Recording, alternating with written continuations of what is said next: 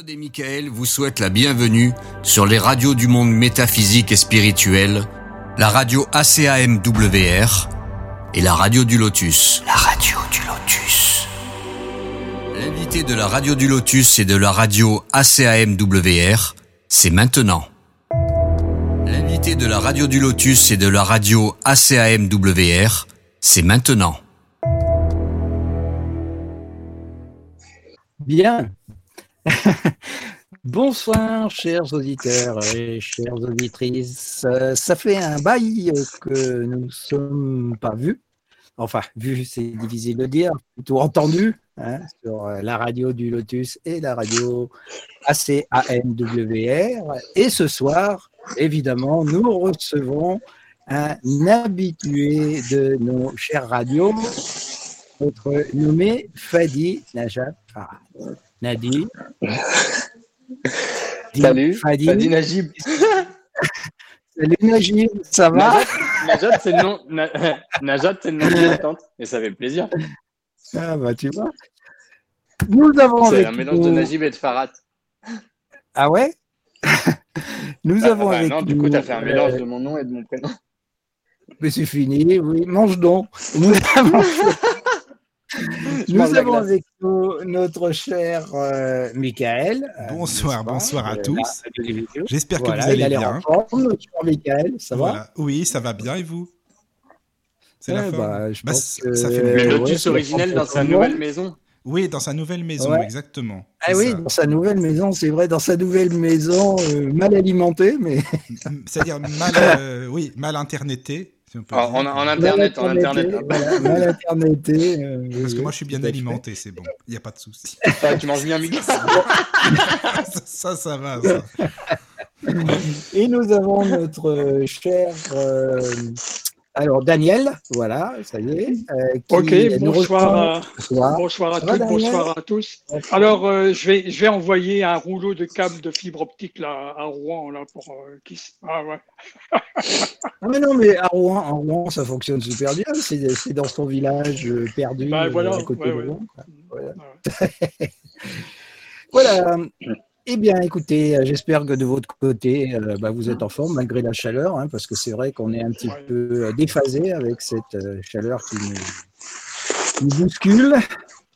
Et ce soir, Attends, Nous allons donc- Fadi Moi, je mange une glace. Ah, c'est Fadi qui Oh, fout le bah. merdier. J'entendais du bruit. oui, Bah, c'est c'est la glace de, la glace de Fadi. Alors s'il me coupe en plus dans mon élan, c'est foutu. Non, mais. euh, c'est Ah, ça fait plaisir de se retrouver. Ça fait au moins six mois. Je sais pas combien de temps ça fait qu'on n'a pas fait d'émission. Trois, quatre mois? Oh, bah non, ça fait pas six mois, ça fait deux mois, quoi, en gros. Euh, attends, j'ai déménagé Ouais. il y a deux mois et demi, donc ouais, ça fait deux mois et demi, trois mois. Ouais, mois et demi, vois, je ça passe vite quand même. hein. Ouais, ça passe Donc, vite. euh, hein, voilà. Ça passe vite. Donc, euh, euh, pour en venir à ce que je disais, euh, cette émission donc, euh, va s'axer sur ce qui est- on appelle- qu'on appelle les pancha kosha. Alors, je ne sais pas si je Kosha. prononce correctement. Kosha, Si. d'accord, qui veut, qui veut dire cinq couches apparemment. Moi, je dirais les cinq corps, mais bon, toi, tu dis les cinq couches. Euh, C'est la même chose. Voilà. C'est considéré comme cinq corps. Comme... Ouais. Ouais. Après, comme je le précisais dans le, dans le résumé, ces cinq corps n'en forment qu'un, etc. etc. C'est c'est toujours, euh, c'est toujours des, c'est plus des couches Voilà, mais que des corps, dans le sens que, où euh, elles ne composent. euh, Oui, pardon. oui. À toi. Donc, je disais que on, on va, ben, on va essayer de, de comprendre exactement le sens de ces cinq euh, cours, de couches ou de ces cinq corps, voilà, et voir un petit peu euh, où ça va nous mener euh, par rapport euh, à tes explications, mon cher euh, Fadi. Euh, J'espère que tu as fini ta glace, qu'on peut, hein, Presque. qu'on peut commencer. Non. Presque. Alors, j'ai Voilà. presque fini la glace. Alors ça fait partie, d'après le, ouais, le petit, le petit euh, baratin que Fanny m'a envoyé, ça fait partie de la tradition du yoga. On, distingue, on distingue plusieurs couches dans le corps humain. Elles permettent d'aborder nos différents espaces de vie et les règles propres à chacun d'entre eux. Alors ça, ça va être intéressant. Alors la question que je peux te poser, euh, c'est euh, est-ce que ces couches peuvent être ou ces corps peuvent être comparés à des auras, à des corps d'énergie? Euh, c'est mm pas qu'ils peuvent être comparés, Claude, c'est qu'ils sont. Ils sont ah, des. Euh, voilà. Ils, sont, des. corps d'énergie, donc ils sont emboîtés les uns dans les autres. Qui sont, qui sont emboîtés les uns dans les autres dans la, dans la représentation, dans la représentation, disons, imagée, ils sont emboîtés les uns dans les autres. D'accord? Oui. ce sont des énergies qui vibrent à des fréquences distinctes. Plus l'énergie va vibrer de manière lente et basse, et plus elle va se densifier jusqu'à devenir matière. Mais là, on prend un peu d'avance sur le. Ouais, ouais. Voilà, voilà, mais là, il est en train de manger sa glace. Claude, thérapie, thérapie. Mais non, mais. moi, moi, je fais il s'occupe des couches de, de, la glace, là. Ouais. Non, mais parce que. Pour des raccourcis, moi, c'est peut Ouais, voilà, toi, tu prends la direct. Allez, on y va, c'est parti. tu, veux une, tu, veux une, glace Tu veux une glace, Claude? Non, non, ça va. J'ai l'impression que, que on ne connaît pas du tout le sujet, euh, Fadi, si tu veux expliquer, le dé... parce que moi je ne connais pas du tout, hein, je t'avoue. Donc comme ça, au moins on sait où on va. Bah, il va nous détailler un petit peu tout ça. Ouais, ouais c'est bien ça. Oui. On va partir, euh, on va partir sur une. Euh, alors, cette, euh, cette euh, cosmovision, cette, euh, cette est-ce que je vais redéfinir le terme cosmovision Je l'ai défini pour les gens de, du cours de ce soir, mais je vais le redéfinir. Cosmovision, c'est tout simple. Hein, vision du cosmos Vision du cosmos, vision de ce qui nous entoure en fait. Donc la cosmovision, la cosmovision tantrique, qui est une cosmovision qui est très ancienne parce qu'elle est, euh, elle date d'avant l'ère aryenne en Inde. L'ère aryenne, c'est à peu près 4500, 5500 ans avant Jésus-Christ. D'accord? C'est à ce moment-là qu'a commencé l'ère aryenne et c'est ce qui coïncide avec les premiers livres connus de l'humanité, que l'on appelle les Védas ce qui signifie connaissance en sanskrit. Eh bien, avant cela, les traditions étaient plutôt orales, euh, la société était plutôt matriarcale, horizontale, d'accord? Euh, mm-hmm. Donc, euh, c'est une, une civilisation dont on retrouve des traces aujourd'hui. J'en ai déjà parlé dans une des émissions. Ce qu'on appelle une civilisation cyclopéenne, du fait de sa taille immense et de son étendue gigantesque. Et cette, civilisation cyclopéenne, on l'appelle euh, la civilisation arapéenne.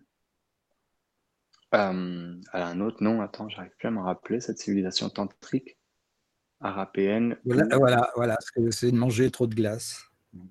Mais non. Euh, c'est la dravidienne, voilà, c'est ça. C'est la, civilisation dravidienne.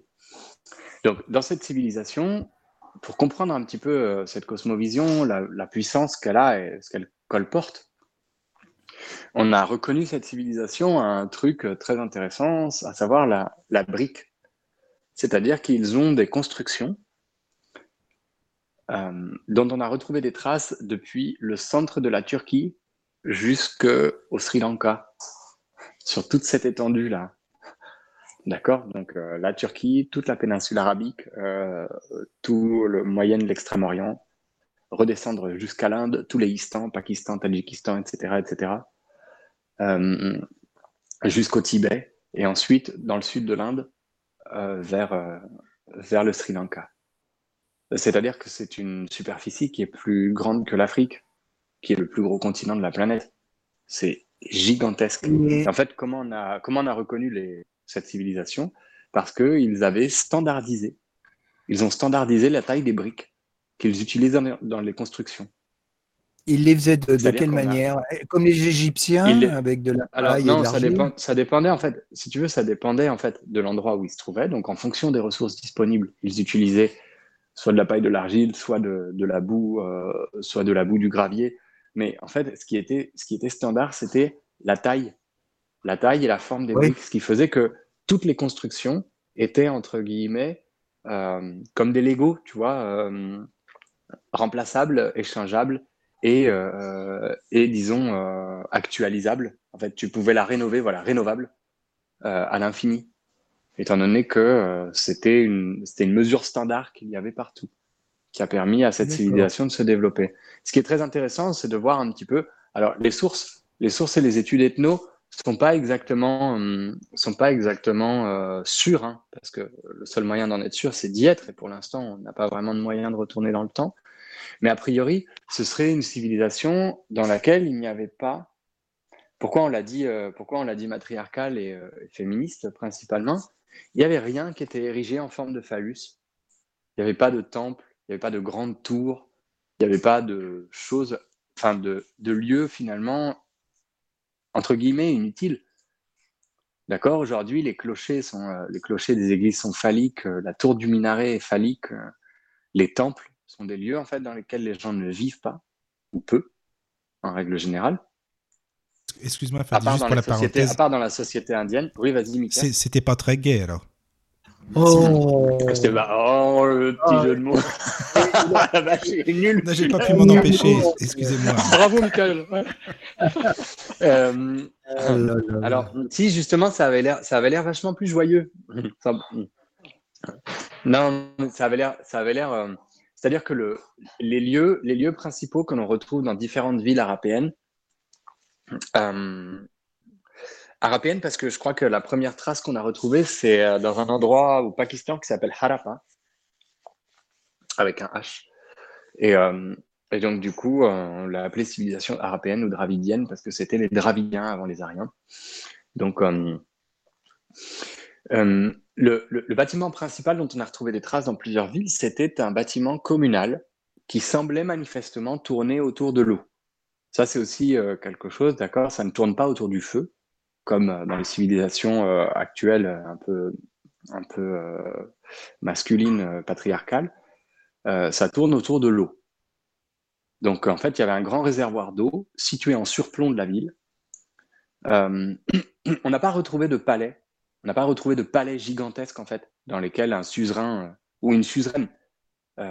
D'accord, il faut bien comprendre que le patriarcat peut avoir des reines aussi. Ça n'a rien à voir avec, avec quelque chose de genré. Et, euh, et donc, euh, euh, on n'a pas trouvé de, grands bâtiments. En fait, les grands bâtiments, c'était des bâtiments administratifs de gestion qui étaient autour de ce grand lieu, qui était une cuve d'eau située en hauteur qui permettait d'amener l'eau, d'acheminer l'eau à tout le monde, et qui était un lieu de baignade, de massage, de socialisation. C'était un peu le seul lieu, je dirais, coûteux, gigantesque, énorme, qu'on retrouve dans cette civilisation. Donc, dans la civilisation arapéenne, Pardon, je finis ma glace. Hop là, voilà. Comme ça, il n'y aura plus de bruit de succion et de mâche euh, pendant l'émission. Oui. Et euh, donc, euh, dans cette civilisation arabienne est né, est né, la, est né ce que l'on appelle aujourd'hui le Tantra. D'accord? Et à l'époque, ça s'appelait même pas le Tantra, en fait. C'était simplement la mythologie, la cosmovision qu'ils avaient, la cosmogonie qu'ils avaient. Donc pour, euh, pour comprendre en fait, pour comprendre euh, ce chemin, euh, je vais m'appuyer sur, sur une référence que j'aime beaucoup. C'est un bouquin qui s'appelle Yoga Perfectionnement. Il est très orienté sur les postures, l'anatomie et la symbolique. Hein. C'est un livre du docteur Ronald Steiner et Dana Trökes. ce sont des Allemands. Ronald Steiner, c'est un médecin généraliste qui s'est spécialisé dans l'ashtanga vinyasa, une pratique très physique, très dynamique, et euh, qui, par l'Ashtanga Vinyasa, a démontré euh, tout un tas de choses. Enfin, il fait partie de ceux qui ont jeté des ponts entre, euh, je dirais, le rationalisme parfois un petit peu fermé ou obstiné occidental, actuel, et, et des choses que certains considèrent comme étant fumeux, mythologiques, ou, ou pas, vraiment, pas vraiment terre à terre, ce qu'on appelle souvent l'alternatif, le New Age ou des choses comme ça. Donc lui, il fait partie de ceux qui ont jeté les ponts. Donc je m'appuie sur euh, l'intro de ce bouquin, qui est très très chouette, et qui va nous donner, euh, qui résume un petit peu la création selon la mythologie tantrique. D'accord? Donc pour ça, ça va nous amener, c'est l'introduction en fait pour comprendre les panchakosha et les notions que Claude, euh, que Claude a questionnées en connaissance de cause et que Mika a demandé de, de préciser en fait. Ça part de la conscience pure à la matière, d'accord? Dans le, dans le départ, dans le départ était la conscience unitaire que l'on appelle Parashiva. D'accord? Parashiva au-dessus de Shiva. Donc, ce, qui, est en fait plus que Shiva. Et donc, euh, alors Shiva, ce qu'il faut comprendre, d'accord, c'est une déité, vous la voyez, il est bleu, il a un trident. Ça, ce sont des représentations d'un archétype d'information. Cet archétype d'information, il est, il a besoin d'images pour être traduit, mais il est ineffable il est intraduisible. Il n'a ni commencement ni fin. Il n'existe pour ainsi dire, pas dans la réalité duelle. C'est une énergie à la limite, non? On peut l'appeler comme on veut, un dieu, une, ouais, mais ce que je veux dire, une déité, une forme. on, lui donne, on, lui donne, une enveloppe, etc., pour la matérialiser, mais c'est à la, à la base, c'est une, une énergie, en somme. Bah, Intelligente. plus loin que ça, si tu veux, Claude, c'est même pas, c'est l'énergie. C'est-à-dire que c'est même pas l'énergie, c'est de la conscience. C'est-à-dire que c'est avant toute manifestation énergétique. Toi, tu parles en termes d'énergie. Tu vas voir pourquoi c'est important parce qu'en fait, la première division, la première division émane cette pure conscience divine repose en elle-même. Elle n'a ni lieu ni forme, immobile de toute éternité. Tu comprends C'est le support de tout en fait. Lorsque germe en elle le désir de faire l'expérience d'elle-même, la force créatrice, Shakti, l'énergie du coup, naît de Shiva. D'accord? Ce qu'on retrouve un petit peu dans le mythe, euh, dans le mythe euh, euh, judéo-chrétien adamiste, créationniste, du, de la création en fait de Ève à partir d'une côte d'Adam.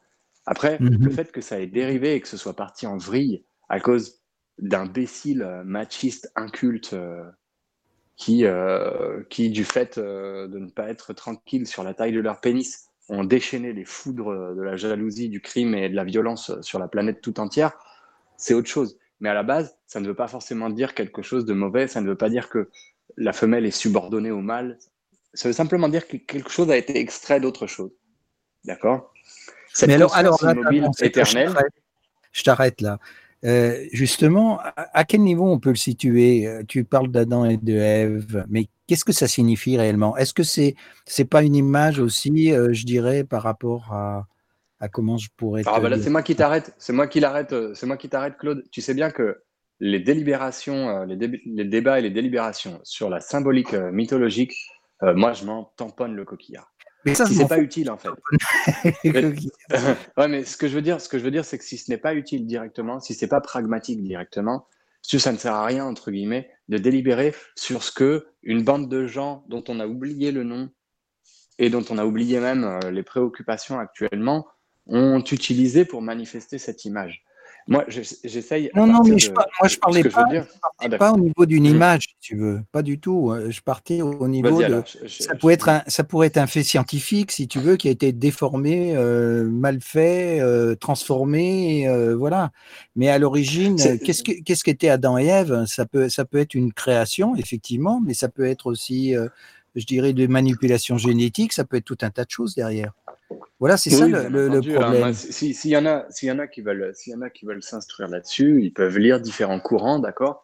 Et moi, le truc, c'est que dans ces courants-là, je n'ai jamais vu, moi, je n'ai jamais vu d'opposition entre le créationnisme et l'évolutionnisme, ou le darwinisme, comme on l'a appelé pendant un temps. Moi, j'ai pas vu d'opposition. Je vois pas d'opposition entre entre, euh, entre euh, les Védas ou un dieu trinitaire euh, tout-puissant et les extraterrestres qui auraient inoculé, je ne sais pas moi, de l'ARN messager par exemple, à travers un vaccin à des singes qui se seraient transformés en hommes. Alors peut-être qu'on va se transformer en Covid un jour avec ce, vaccin d'ARN messager du Covid. Ce que je veux dire par là, c'est que, blague à part, je n'ai jamais, lorsque j'ai lu et expérimenté des choses et exploré des des notions. Euh, j'ai jamais vu moi trop d'opposition entre euh, entre des, dans des antagonismes en fait, des antagonismes entre le créationnisme par exemple et, euh, et, le, et, le, darwinisme. Mais tu vois, ce qui me gêne un petit peu dans, dans ce que tu dis, c'est que apparemment, ça serait, disons, une interprétation qui serait purement terrestre, c'est-à-dire que ça, ça, ça concernerait la planète Terre alors que l'univers est vaste. Comment, comment peut être interprété ce fameux Shiva Non, non, non, mais je te parle pas C'est pour ça que. Ah ben non, bah alors pour Shiva, Shiva, Shiva, Shiva est perçu comme étant la conscience. Est-ce que tu comprends? Si tu vois, regarde, je vais, je vais, essayer de décrire ça. Je vais essayer de décrire ça de façon plus. Oui, mais pour nous dire rien. Comme, ils disent les Espagnols. non, mais non. Je vais essayer de, décrire ça comme, comme disent les Espagnols avec des poires et des pommes, de façon à ce que ce soit universel. Le concept, le concept de Shiva est masculin Et il est représenté par un phallus, parce que un pénis en érection, parce que la conscience, Shiva, est toute pénétrante. C'est-à-dire qu'elle pénètre toute chose, comme un pénis pénètre à l'intérieur ma vagin, elle inocule toute matière.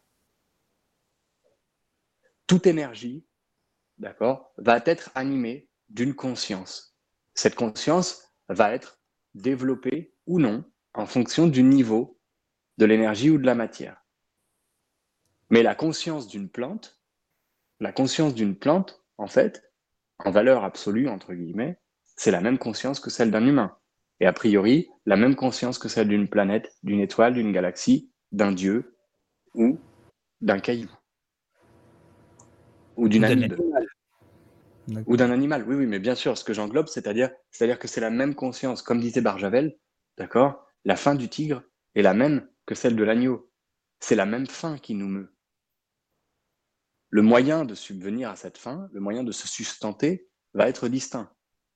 La manifestation de la conscience chez les différents niveaux d'être et d'énergie va être distincte. Mais la conscience, elle inocule tout. Elle pénètre tout. Elle, elle est toute pénétrante. Donc en fait, Shiva n'est pas un concept terrestre. C'est pas un concept terrestre. C'est véritablement une conceptualisation de quelque chose de constaté à l'extérieur. Qui est lié à notre univers, enfin à un de nos univers, puisque. Oui, après, euh, après je, entre guillemets, là où je te, là où je t'arrêtais, tu vois, c'est que je vois pas l'intérêt de savoir ce que pensent les Vénusiens ou euh, les habitants de, du système d'Alpha du Centaure là-dessus. Quand on n'a pas moyen de, de discuter. Oui, oui, oui, bah, ça serait très intéressant, mais après, il faut avoir le moyen de discuter avec eux et que ce soit pas à travers des, des hurluberlus, tu vois, qui sont les seuls à détenir euh, les moyens de communiquer avec eux. Mmh tu vois ce que je veux dire? La difficulté actuelle, la difficulté actuelle en fait, dans toutes ces, euh, dans toutes ces ouvertures euh, d'esprit que l'on appelle communément New Age. Qu'est-ce que c'est le problème en fait? Et qu'est-ce qui met en boule, qu'est-ce qui met en pétard les rationalistes? Et les cartésiens, disons purs et durs, qui n'arrivent pas à ouvrir leur esprit. C'est, bah, malheureusement, euh, si tu veux, euh, même dans le spirit d'Alain Kardec, par exemple, d'accord, eh ben, tu n'as pas deux spirites, tu n'as pas deux médiums qui sont d'accord sur les mêmes interprétations des trucs. Ils vont pas recevoir les mêmes messages. Ce qui veut dire qu'il y a forcément, une, y a forcément une, une, déformation du média, du médium. Tu vois le médium déforme quelque chose et ça rend le média, du coup, inutilisable pour la postérité. Pourquoi? Parce que ce média, du coup, n'est plus valide, étant donné qu'il n'est pas le même pour tout le monde. D'accord? Moi, aujourd'hui, il y a des gens... Moi, j'ai utilisé, d'accord, j'ai utilisé l'échelle de Bovis hein, avec, euh, avec les unités Bovis euh, pour euh, certaines mesures avec du magnétisme, etc. J'ai rapidement arrêté de, de trouver ça très utile et très intelligent. Tu prends deux médiums différents, tu prends deux pendules différentes, tu prends deux personnes différentes, D'accord Et il y en a un qui te mesure 45 000, l'autre qui te mesure 42 300, l'autre qui te mesure 28, euh, tu vois. Et le dernier qui te mesure 5 millions. Explique-moi où est l'utilité d'avoir un système de mesure pareil. T'imagines Est-ce que vous imaginez la catastrophe si on régissait notre vie tous les jours avec ce genre de, avec ce genre d'hallucination individuelle en fait il y en a un qui se pointe à l'essence, il décrète que lui, il va payer que 2 centimes. L'autre, il décrète qu'il va payer que 40 euh, francs. Il y en a un autre qui décrète qu'en fait, il fait que 2 degrés. Donc, du coup, il va se mettre en t-shirt parce que 2 degrés pour lui, c'est très chaud. Il y en a un autre qui va dire que 1 mètre, eh ben, c'est 2 centimètres. Donc, du coup, sa maison, elle fait 1000 mètres carrés alors qu'elle en fait que 10. Tu vois, enfin, c'est, nous avons besoin dans ces espaces-là de valeurs, entre guillemets, universellement acceptées. Donc, d'une certaine manière, relativement intrinsèque. C'est un peu contradictoire ce que je dis, mais qu'elle soit relativement intrinsèque. Ça veut dire qu'elles aient en elles-mêmes quelque chose qui nous permette de la comparer à la valeur d'un autre. Sinon, c'est nul et non avenu. C'est pour ça qu'on a inventé le langage, et c'est pour ça qu'on arrive dans cette cosmovision tantrique. J'essaye de retomber sur mes pieds là pour reprendre euh, le cours de, mon, de ma description. D'accord? Euh, Mais en gros, on a besoin de cette conceptualisation à des fins purement, purement, euh, je dirais, d'échange. Mais ça peut être un échange avec moi et moi-même. Ça peut être un échange, en fait, de, moi pour moi vis-à-vis de ma compréhension de l'univers, ce que j'appelle la cosmovision, d'accord, de ma vision de l'univers. Donc la conscience pure, Shiva, repose en elle-même. Elle est, à ce moment-là, elle n'est pas toute pénétrante parce qu'il n'y a rien à pénétrer. C'est pour ça qu'on l'appelle Parashiva et non pas Shiva à ce moment-là. Au moment où elle frémit, au moment où elle frémit du désir de s'auto-expérimenter, de s'auto-expérimenter, naît Shakti, qui devient la force créatrice, qui est en fait ce que l'on appelle la parèdre, c'est-à-dire l'alter ego de cette conscience pure. Et l'alter ego de la conscience pure, c'est l'énergie pure, féminin.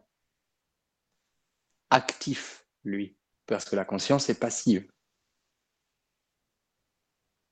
Si vous vous rendez compte, de quelle manière est-ce que ça s'applique de façon très pragmatique et concrète dans votre univers? Vous avez conscience de ma voix. Par contre, à partir du moment où ma voix est réceptionnée dans vos oreilles, se met en branle un système à base d'énergie. Là, en l'occurrence, on appelle ça Jnanendriya et Karmendriya, d'accord? Les, les rois Indriya, ce sont ceux qui régissent du roi Indra, en fait, du roi des dieux. Et Jnanya, c'est le savoir, et Karma, c'est l'action. Donc les instruments d'action, euh, parler, saisir, marcher, décider, témoigner, que sont les yeux, les jambes, l'anus, euh, le système digestif, la bouche, etc., permettent de recevoir les jnanendriya, les facultés de l'esprit ou instruments de, perception, que sont l'odorat, l'ouïe, le toucher, la vue et le goût. Et tout ça, en fait, tout ça, la conscience là-dedans, elle est complètement passive, parce que celle qui accueille l'information, et par contre, le, comment ça s'appelle? Le processus, lui, il est actif. Et ce processus appartient au domaine féminin, au domaine actif. Donc ça, c'est quelque chose qui est traduit dans le yin-yang, dans le yin-yang taoïste, où l'on voit qu'à l'intérieur du féminin euh, passif, noir, il y a une étincelle de lumière qui est celui de la conscience qui perçoit, et à l'intérieur du masculin, pardon, du féminin actif noir, euh, il y a l'étincelle de lumière passive de la conscience, et à l'intérieur du, masculin blanc passif, il y a une étincelle noire de mouvement.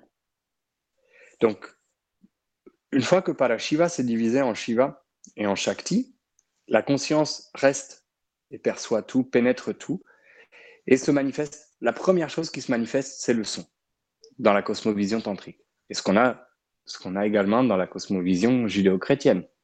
Au commencement était le verbe, logos. D'accord? À partir du son, il y a une vibration qui se manifeste. Cette vibration, elle met en branle l'univers.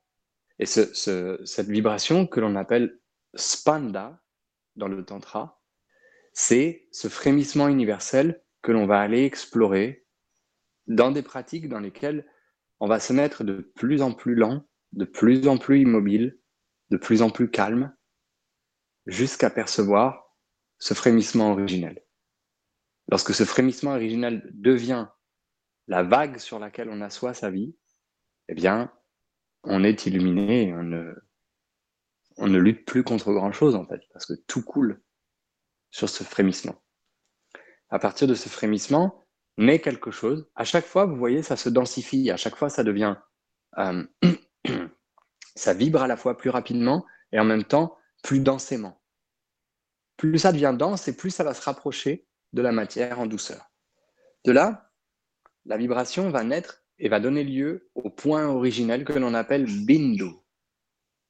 Bindu, ce point originel, c'est ce qui va être en fait le point de référence ou le point zéro celui que dans la science moderne, on appelle la tête d'épingle du Big Bang. D'accord? Qui dans la physique, dans la physique euh, conventionnelle et dans la physique quantique semble être le point de départ de notre univers expansion. Et ce qui devrait être en toute logique, hein, mais il n'y a pas vraiment de logique dans cet espace-là, vu qu'on n'est pas possible, on ne sait pas si on va y être à ce moment-là, mais ce qui va être en fait normalement en toute logique, le retour de la contraction de l'univers, si contraction il y a un jour, euh, sur lui-même. À partir de Bindu naissent deux choses, pratiquement en même temps. Tout ça, c'est pratiquement instantané. Hein. Ce qu'il faut comprendre, c'est que ça n'a pas mis des plombs à se faire. Hein. D'accord? À partir de là, naît Kala, le temps. Parce que d'un coup, il y a une référence qui est le point originel et l'expansion de ce point.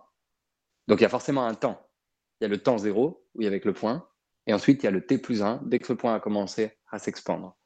À partir de cette expansion du temps, la deuxième dimension qui vient s'ajouter à cela, l'espace, parce qu'on va commencer à rentrer dans la mesure. À partir du moment où il y a temps et espace, on intègre quelque chose qui va être très important dans la compréhension des panchakosha, qui s'appelle buddhi.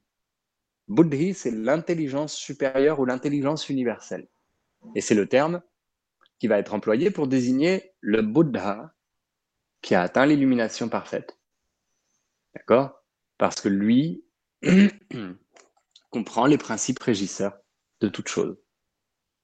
Donc Bouddha, l'éveillé, celui qui vit dans l'intelligence supérieure. Après Buddhi arrive Ahamkara, la conscience de soi. Ces termes, c'est très important parce que vous allez voir qu'on va en reparler euh, dans les panchakosha, dans les cinq couches ou les cinq corps. Ahamkara, la conscience de soi, émane de cette intelligence supérieure qui d'un coup, à un moment, euh, se dit comme Descartes, mais je pense, donc je suis. Il y a quelque chose qui est là en fait. Étant donné que je, étant donné que j'arrive à dire je, il y a forcément quelque chose qui est là. Pour que je dise je, il y a une perception et une conscience de cette perception. Les cartésiens, les cartésiens malheureusement, j'ai l'impression qu'il y en a beaucoup qui n'ont pas compris cette notion, qui en font quelque chose de conséquent. C'est parce que je pense que je suis. Non, non, je pense donc je suis. C'est-à-dire que je suis avant de penser.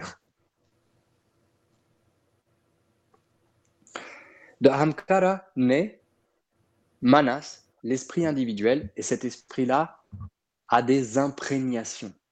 Ces imprégnations, on va le voir plus tard, c'est ce que l'on appelle également, ça peut être des impressions latentes, que l'on appelle les samskaras en sanskrit. Ça peut être des karmas, des actions qui vont générer des conséquences à l'infini. Une action générant une conséquence qui devient la cause de l'action de la, de la conséquence suivante, etc., etc., etc. Ça peut être aussi des oh bah alors des vinayas qui sont des habitudes. Ça c'est un peu plus puissant que les karmas, c'est-à-dire que ce sont des habitudes qui génèrent les karmas, en fait. Ce qu'on appelle des habitudes latentes ou des restes de cette vie ou de vie passée. Mais si vous voulez regarder des vinayas qui sont simples, d'accord, ben, je sais pas, une qui est pas très bonne pour la santé actuellement, euh, c'est par exemple se lever et boum, boire un café dès le réveil.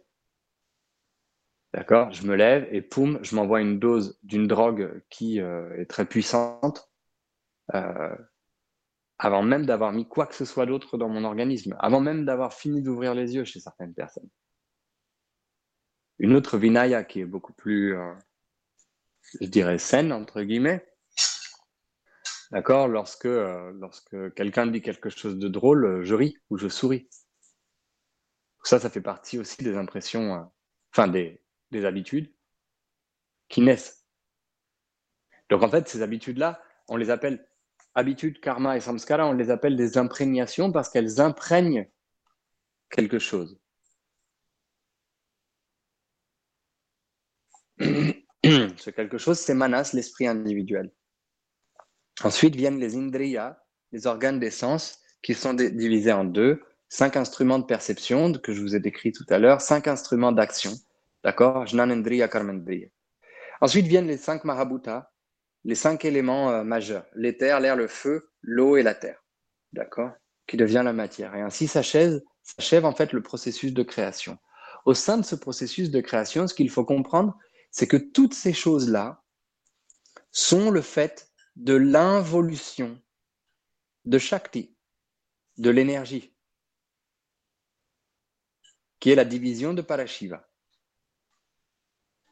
Cette involution, on l'appelle la matérialisation de l'esprit, c'est-à-dire que petit à petit, petit à petit, les choses involuent de quelque chose de complètement euh, diaphane, subtil, omniprésent et universel, elles se spécialisent, elles vibrent à chaque fois de plus en plus fortement et de plus en plus densément, et du fait de cette vibration, qui devient de plus en plus sourde, hein, parce que plus ça va vite et plus ça va en, en densité, et plus ça devient sourd, eh bien ça se tasse et poum, ça fait de la matière. À partir de là, vient un processus de développement de la conscience, qui est celui que l'on aborde beaucoup chez l'être humain, d'accord Et qui nous fait, qui nous fait dans la vision, dans la vision tantrique, euh, qui nous fait comprendre que l'être humain n'est pas un être supérieur, en fait, percé.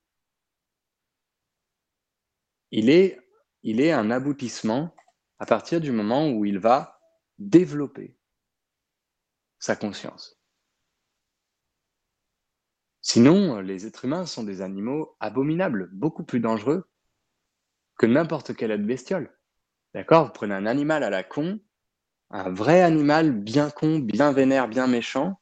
D'accord? Je sais pas moi, le rhinocéros ou l'hippopotame, ils ont jamais tué des millions de leurs congénères dans l'histoire. D'accord? De temps en temps, ils butent un ou deux trucs gratuitement comme ça, mais ça fait partie des exemples dans la nature d'animaux qui tuent un peu, entre guillemets, gratuitement, mais plus parce qu'ils sont sous le coup euh, d'une impulsion instinctive territoriale ou d'une colère. D'accord? Vous prenez, je sais pas moi, un cheval, un éléphant ou quoi, il se fait piquer le cul par un frelon, il défonce tout autour de lui.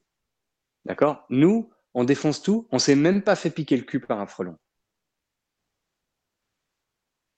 Donc en fait, l'homme n'est pas supérieur euh, percé, n'est pas supérieur intrinsèquement, il est supérieur lorsqu'il développe ces aspects de la conscience.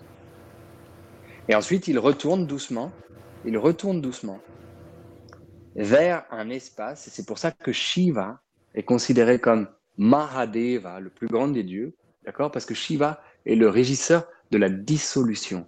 Et c'est dans l'aya, la dissolution en sanskrit, que l'être retrouve sa nature originelle. Et toi, c'est ce que tu appelles, je crois, Claude, de temps en temps, l'être métaphysique.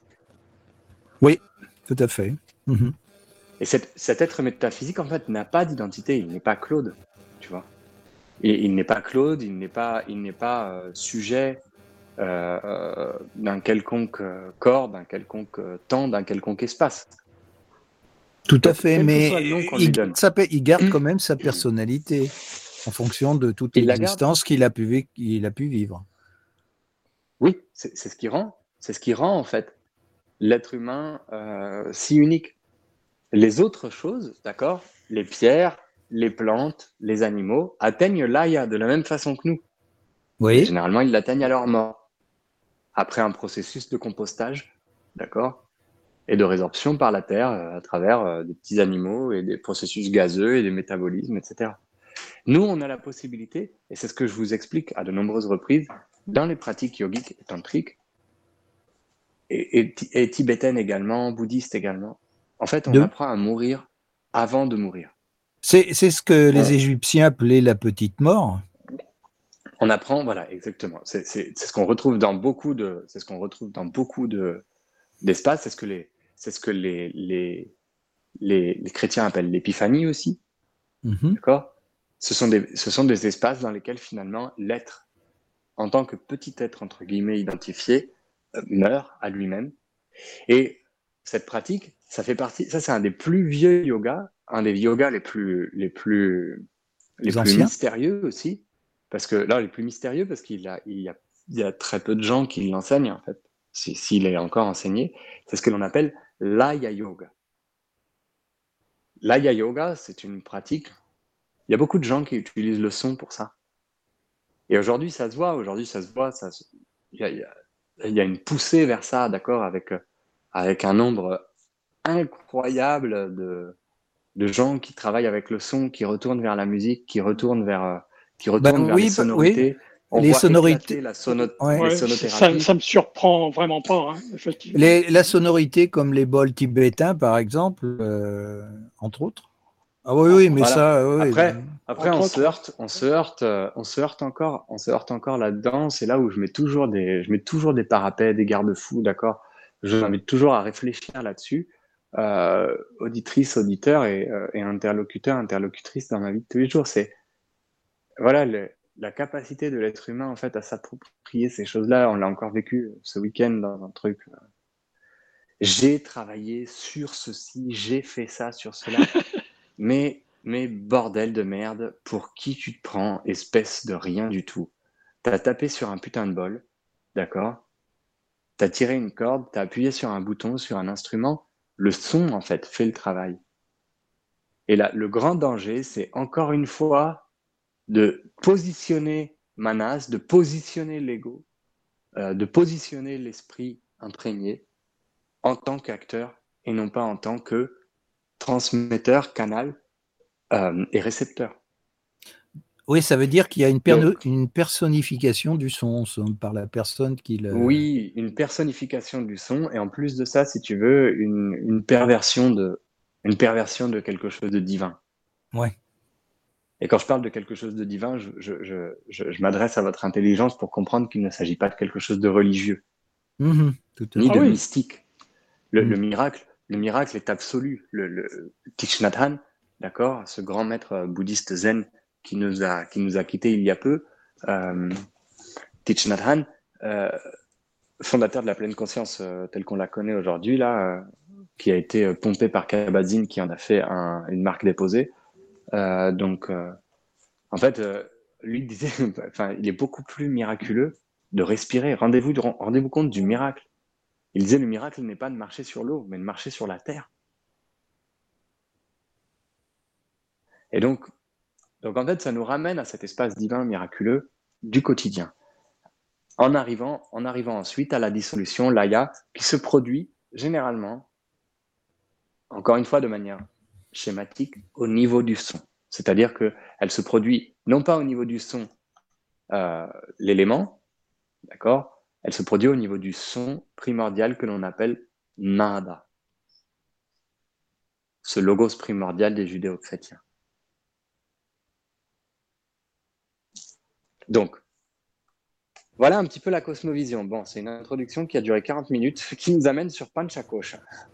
Panchakosha, c'est la façon dont est, foutu en fait l'être humain. Cette façon dont il est, euh, dont il est euh, disons, composé, c'est ce qui va nous permettre euh, d'aller aborder, comme je vous le disais, comme je vous le disais dans, dans, le résumé au début, d'aborder en fait différents espaces de vie, différentes situations, et de comprendre, de comprendre pourquoi est-ce que les lois qui régissent, par exemple, l'espace émotionnel ne sont pas les mêmes que les lois qui régissent l'espace physique. Pourquoi est-ce que les gestes, les mouvements, les résolutions qui ont lieu dans l'espace mental ne sont pas les mêmes que celles qui peuvent avoir lieu euh, dans l'espace euh, physique ou émotionnel. Pourquoi est-ce qu'il y a des gens qui, euh, dans l'espace mental, sont des rocs, sont des inébranlables montagnes, qui en fait, en développant, en surdéveloppant l'espace mental, affaiblissent complètement leur espace émotionnel? Ça, il y en a beaucoup aujourd'hui dans la société. D'accord? Et de l'affaiblissement de l'espace émotionnel, en fait, la montagne est posé sur une faille. Et si tu mets le doigt dans la faille, ou que tu fais vibrer la faille, eh bien la montagne s'écroule sur elle-même. On en connaît un sacré paquet autour de nous. D'accord? L'explosion de burn-out aujourd'hui euh, traduit facilement ces, ces notions-là. Donc, ça veut bien dire que les lois mentales ne sont pas les mêmes que les lois émotionnelles, ne sont pas les mêmes que les lois physiques, etc. etc. Donc, du coup, Aujourd'hui, ce qu'il faut comprendre, c'est que dans cette tradition tantrique et par la suite qui est devenue yogique, euh, les panchakoshas, c'est un système, d'accord C'est un tantra. C'est un système qui permet de comprendre le fonctionnement de notre être, mais attention, attention à ne pas tomber dans la simplicité de dire, de rigidifier ça. D'accord? De transformer, d'ériger ça comme quelque chose euh, d'absolu et, euh, et en l'érigeant de façon absolue, en l'érigeant de façon absolue, et eh bien du coup, on le, on le rigidifie et on en fait, euh, on en fait un dogme. Et les dogmes, bon, je pense que vous n'avez pas besoin de savoir ce qui génère les dogmes. Oui.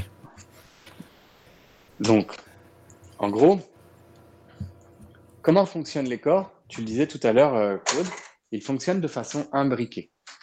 Cette imbrication, on va lui donner une hiérarchie, une gradation, mais cette gradation, elle ne dit pas que le corps de félicité, il est plus important que le corps physique, que le corps d'intelligence universelle est moins important que le corps de félicité.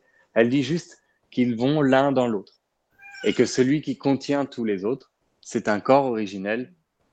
C'est un corps originel qui est, il est plus parce que tout simplement il contient tous les autres. Alors, euh, bon, hors, euh, hors antenne, on a parlé des souris que je donnais aux serpents. Là, si vous entendez des miaulements, c'est Ramsès, euh, Ramsès, le jeune chat que j'ai adopté là, qui, qui aime pas quand il n'est pas au centre de l'intérêt. donc, du coup, euh, ces panchakosha, on va les aborder et puis comme ça, on va pouvoir avoir un espace de questions. Tiens, ça fait tellement longtemps qu'on n'a pas fait d'émission, qu'on n'a pas dit qu'on pouvait poser des questions, qu'on n'a pas donné le contact de la radio. C'est pas grave, les copains, on s'en fiche. Mais tu veux, tu veux passer le mot, euh, Mika ou Claude? On peut dire si les auditeurs veulent nous écrire, faut pas hésiter surtout. Hein. c'est le mail contact lotus.fr, n'hésitez pas. Ou alors sur l'application, il y a un petit onglet hein, sur l'application pour téléphone, la radio du Lotus, un onglet contact, hein, euh, Claude, c'est ça, tout en bas. Hein, oui, oui, tout à fait. Oui, il, Se trouve, il se trouve avec euh, l'accès à la radio, etc. Donc il y a plusieurs, c'est plus facile pour plusieurs icônes. Voilà. Oui. Donc, et si les gens me connaissent, euh, si les gens me connaissent personnellement, vous pouvez m'envoyer un, message par WhatsApp ou euh, par Facebook, et puis euh, je serai en mesure de le lire, le lire aussi et d'y répondre si je, si je peux. Mais comme me disait ma chère et tendre Alejandra au Mexique, de toute façon, toi, tu sais tout, puisque tu sais pas, tu l'inventes. Donc, ah, bah, eh ben, il faut avoir confiance pour t'écouter, quoi. blague à part. Non, blague à part, il y a souvent des réponses qui sont, euh, qui sont canalisées, en fait, par les questions. Donc, euh, c'est très intéressant, ça, de, se rendre compte que qu'on trouve une, une, réponse au moment où la question juste est posée. Alors, pour comprendre euh, les cochins, en fait, elles sont traduites par enveloppe d'énergie vitale. D'accord? L'énergie vitale de base, c'est an. An, c'est avant prana. D'accord? C'est très important de comprendre ça. Euh, en français, on dit prana, euh, yoga. D'accord? Vous avez entendu que moi, je ne dis pas ça. Parce que dans le, dans le sanskrit original, en fait, on ne prononce pas le dernier A. C'est un, un A muet. Yoga et, euh, et tantra. D'accord? Donc, en fait, le prana, que l'on connaît comme étant l'énergie vitale, avant d'être prana, avant d'être poussé par, euh, par la respiration, il est juste an. Et il va se stocker dans des, énergies, dans des enveloppes différentes qu'on appelle les koshas, les couches. Donc, bien que, bien que le corps physique soit facile à repérer, à manager, on se rend bien compte, les émotions, elles se logent quelque part. Elles existent quelque part. Et c'est pas, euh, voilà, j'ai pas gardé, euh, j'ai pas gardé mon premier rire dans mon coude. Elle est donc bien stockée quelque part. Il y a donc bien un corps qui la contient, et ce corps-là, c'est celui qu'on va appeler le corps émotionnel, le corps d'énergie en fait. Donc, comment elle se compose? De la plus, de la plus interne à la plus externe, de la plus petite entre guillemets à la plus vaste. Annamaya Kosha. Vous allez voir que pratiquement tout le temps, on retrouve le mot an dedans. Donc, Annamaya Kosha, c'est littéralement le corps qui peut grossir ou l'enveloppe composée de nourriture. C'est cette. Euh, vous êtes encore là? Bien sûr, on t'écoute. Pas, de problème. Ah d'accord. C'est d'un coup, d'un coup, il y a eu un gros silence et mon téléphone euh, ne montrait ah, plus l'écran, donc euh, j'étais là et c'est parti. Ah, tu vois, on arrive à te suivre. Hein, c'est moi, c'est bien. Il n'y a, pas de questions jusque-là d'ailleurs. J'en profite avant de commencer euh, sur la description des corps. Bah, non? parce que attends, ah, attends si, la question que je voulais te poser, c'est que ah euh, le, corps, euh, les corps que l'on nomme comme le corps éthérique, par exemple, ou le corps astral, Est-ce que ça fait partie justement de ces fameux cinq corps? Alors, je profitais pour remplir Annamaya Kosha avec un bout de pastèque. Euh, donc, ces corps-là, ils ne sont pas reconnus dans le, dans le yoga comme étant des corps, euh, euh, des enveloppes contenant, des, contenant de l'énergie vitale.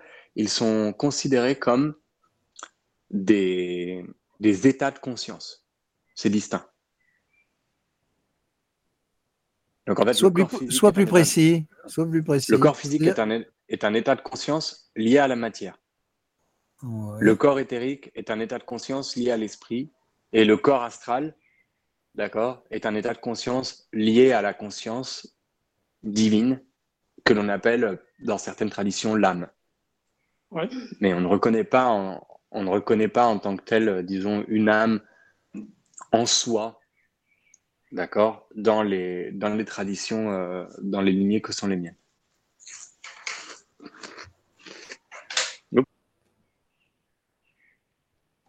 Est-ce que ça répond à ta question, Claude? Oui, oui, oui, ça va. Non, pour moi, c'est bon aussi. Hein, Alors, euh, on part sur les panchakosha. Celui que je suis actuellement en train de nourrir, vous pouvez l'entendre. Annamaya kosha, c'est le corps qui peut grossir. Et ça englobe l'ensemble de notre corps physique. D'accord? Annamaya kosha, c'est celui auquel on peut rajouter des choses qui va gonfler, euh, qui va gonfler ou dégonfler en fonction de la quantité de nourriture dont on le, dont on le remplit. Et c'est une nourriture physique. Au corps physique correspond une nourriture physique. Par-dessus ça vient pranamaya kosha. Pranamaya kosha, d'accord? Dedans, vous pouvez entendre prana et vous pouvez entendre maya. Alors, à chaque fois, vous allez trouver maya. Et ce qui est intéressant, c'est de savoir d'où vient Maya en fait. Maya, ça signifie l'illusion en sanskrit. Et donc en fait, tous ces corps sont des corps entre guillemets illusoires parce qu'ils ne sont pas dans la réalité absolue de la conscience euh, parashiva, de la conscience totale. Donc comme ce sont que des réalités relatives, ça ne peut être la réalité absolue, donc ça relève du domaine de l'illusion. C'est pourquoi, lors du cours précédent, par exemple, j'étais en train d'expliquer aussi aux, pratiquants, euh, donc on pratique des postures, hein, mais je leur expliquais deux, trois notions. Et par exemple, dans les notions de pur et d'impur, dans le tantra, lorsqu'on parle des éléments purs euh, et des éléments impurs, on ne parle pas de quelque chose qui est souillé, de quelque chose qui est péché, de quelque chose qui est mauvais, de quelque chose qui est pur, qui est bon, qui est magnifique, qui est juste. On parle d'éléments purs et impurs parce qu'ils n'ont pas les mêmes composantes en fait. Un élément pur n'a pas de composante, il n'est que lui-même, un élément impur et de plusieurs composantes.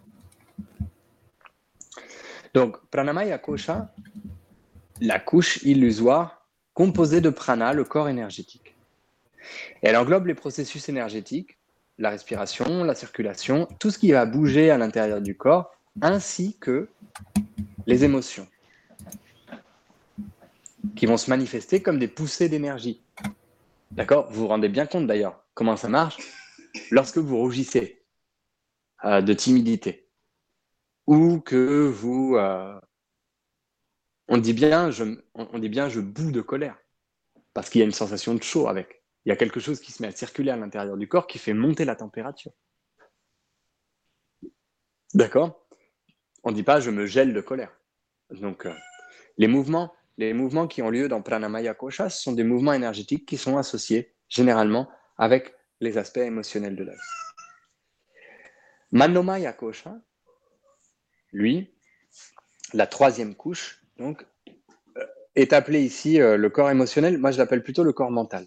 Manas, ce qu'on appelle donc l'esprit imprégné. Et donc, c'est une enveloppe composée de forces mentales englobant la partie de notre esprit qui s'est formée à l'aide des influences extérieures, ce qu'on nous a inculqué, ce qu'on nous a appris, ce qu'on a appris nous-mêmes aussi euh, par l'observation, le système de valeurs, euh, les relations, la société, la vie, et cette fameuse cosmovision dont on parlait euh, tout à l'heure, Claude, qui en fait, qui est en fait la seule entre guillemets raison valable du langage. Le langage n'est utile que pour euh, ce genre d'échange. Enfin, suit un espace que l'on appelle Vigyan Maya Kosha. Il y a certaines personnes qui l'écrivent Vijnana Maya Kosha. Vijnana Maya Kosha, c'est le corps de l'intelligence suprême et celui-ci, il est composé de Buddhi, de cette intelligence suprême qui sait tout sans avoir besoin d'apprendre ni de connaître, ni de comprendre en fait, ni de prendre avec.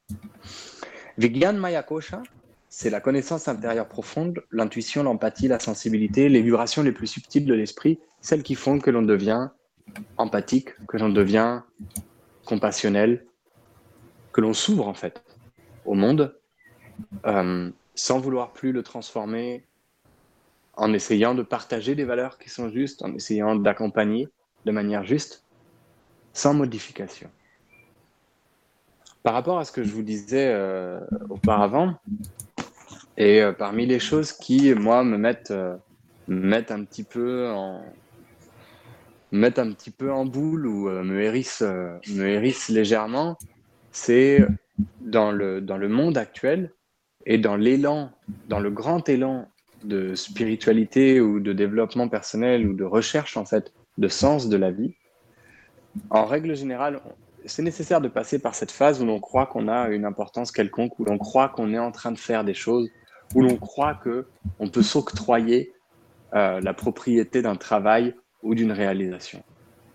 C'est important de passer par cette phase pour se rendre compte qu'effectivement, on est détenteur d'un pouvoir créateur, d'un pouvoir modificateur, d'un pouvoir annihilateur, et que, euh, et que en fait, euh, bon, bien après ça, on se rend compte que c'est pas nous. Oui. Excuse-moi, c'est toi qui cliques avec ta... parce qu'il y a une souris, ça s'entend à fond que ça clique, mais je sais pas qui c'est, si c'est toi ou si c'est Claude ou. Parce non, c'est pas moi. Moi, j'ai le, le micro ah bah c'est toi. Qui... Bah ouais, on l'entend. en train de faire du. Ah oui. D'accord. Donc, euh, donc en fait, dans cette dans cet espace-là, actuellement, aujourd'hui, ce qu'il faut se rendre compte, c'est que cette intelligence, cette intelligence supérieure, Buddhi, ben, elle, elle ne s'approprie rien parce qu'elle n'a pas vraiment d'identité euh, d'identité euh, personnalisée. Donc en fait, euh, ce qu'il est important de, de saisir, c'est voilà, lorsqu'on a des lorsqu'on a des tendances à vouloir dire j'ai fait ça, je t'ai guéri ce truc, je t'ai aidé dans le truc, bah, en règle générale, ça émane d'un espace quand même un peu plongé dans le euh, je, je, moi, je. Oui, mais. Et donc. Euh, attends, je te coupe. Pas forcément un lien. Vas-y. Oui, justement, le je, je, comme tu dis, euh, c'est plutôt. enfin, les gens qui, qui, qui ont l'impression que justement, c'est eux qui, qui, qui agissent euh, n'ont pas compris réellement ce qui se passait parce que en, réalité, ce sont des transmetteurs hein, à la limite, c'est-à-dire que cette énergie va passer par eux, mais ils ne contrôlent rien quelque part. Exactement, exactement. Après, ce qu'ils ont contrôlé, tu vois, peut-être, Claude, ce qu'on peut, euh, ce qu'on peut reconnaître en fait dans cet espace, d'accord, c'est effectivement un travail, un travail sur soi, un travail, euh, un travail d'ouverture, un travail intérieur un travail antérieur en fait qui va permettre que cette énergie flue de manière plus libre ou de manière presque provoquée ou voulue. Genre d'autocontrôle alors ou alors euh, non Une genre de une genre si si si c'est une façon de le dire euh, Daniel tu vois une genre d'ouverture de l'ego hmm. tu vois dans une certaine mesure j'ouvre j'ouvre mon ego de manière à euh, augmenter ma capacité de, ouais de réception et de transmission, mais on reste dans un espace, on reste dans un espace égoïque, on reste dans un espace qui est limité, limitant. Et en fait, le danger là-dedans, c'est de s'approprier ça. Mais on s'en rend bien compte de toute façon. Dans la tradition yogique euh, antique, quelque chose qui est euh, très très notoire dans les Yoga Sutras de Patanjali, les aphorismes du yoga qui définissent le yoga tel qu'on le connaît donc euh, depuis 2000 ans à peu près, eh bien, le troisième, euh, le troisième chapitre, ou la, troisième partie de ces aphorismes, au nombre de 195, s'appelle Vibhuti Pada. Et Vibhuti Pada, c'est le livre ou le chemin des pouvoirs. Et une des choses les plus importantes à comprendre, c'est que ces super pouvoirs sont l'obstacle, sont le dernier obstacle du pratiquant avant d'obtenir la libération. Mais là, on obtient tous les pouvoirs. On obtient le pouvoir de lire dans la pensée des gens, de voler au-dessus de la terre, de, de se matérialiser en plusieurs endroits, de guérir des maladies incurables, de faire des miracles en fait, de faire apparaître des choses d'un endroit à l'autre de la planète, etc. Je t'avouerai que j'aime pas le, j'aime pas tellement le terme pouvoir. Je bah, dirais plutôt capacité, euh, parce que pouvoir, euh, ça, ça, a une connotation un peu négative, je trouve. Donc plutôt euh, capacité. si tu veux, ouais. Capacité, mais alors ce sont des capacités, des capacités surhumaines, on dit. Euh, Métaphysique. Des choses. Si tu veux. Oui, mais après, après le truc, c'est que Vibhuti Pada, ce qui, est, ce qui est vraiment spécifié dans cet espace du, du, du livre à ce moment-là, c'est méfiez-vous parce que l'accès à ces pouvoirs fait partie du chemin. Il est naturel, il découle en fait de la capacité, euh, de la capacité de l'être à manifester, à recevoir plus d'énergie. Cependant, si on reste coincé là-dessus, bah, ça bloque complètement le, processus évolutif. Tu parlais aussi. C'est le cas d'énormément de gens. Oui, vas-y, vas-y, Daniel. Ah, tu, parlais de 195, c'est-à-dire c'est le nombre de, thèmes concernant ces. C'est le nombre d'aphorismes. C'est le nombre d'aphorismes. Un aphorisme, est-ce que vous savez ce que c'est? Un aphorisme, c'est une phrase très courte qui exprime euh, beaucoup de choses. Oui. D'accord Les aphorismes de Jésus, par exemple, demande et il te sera accordé. Oui, d'accord. D'accord À travers ça, tu, peux manifester tout, tu vois. Euh, demande une part de pizza et on te la donnera.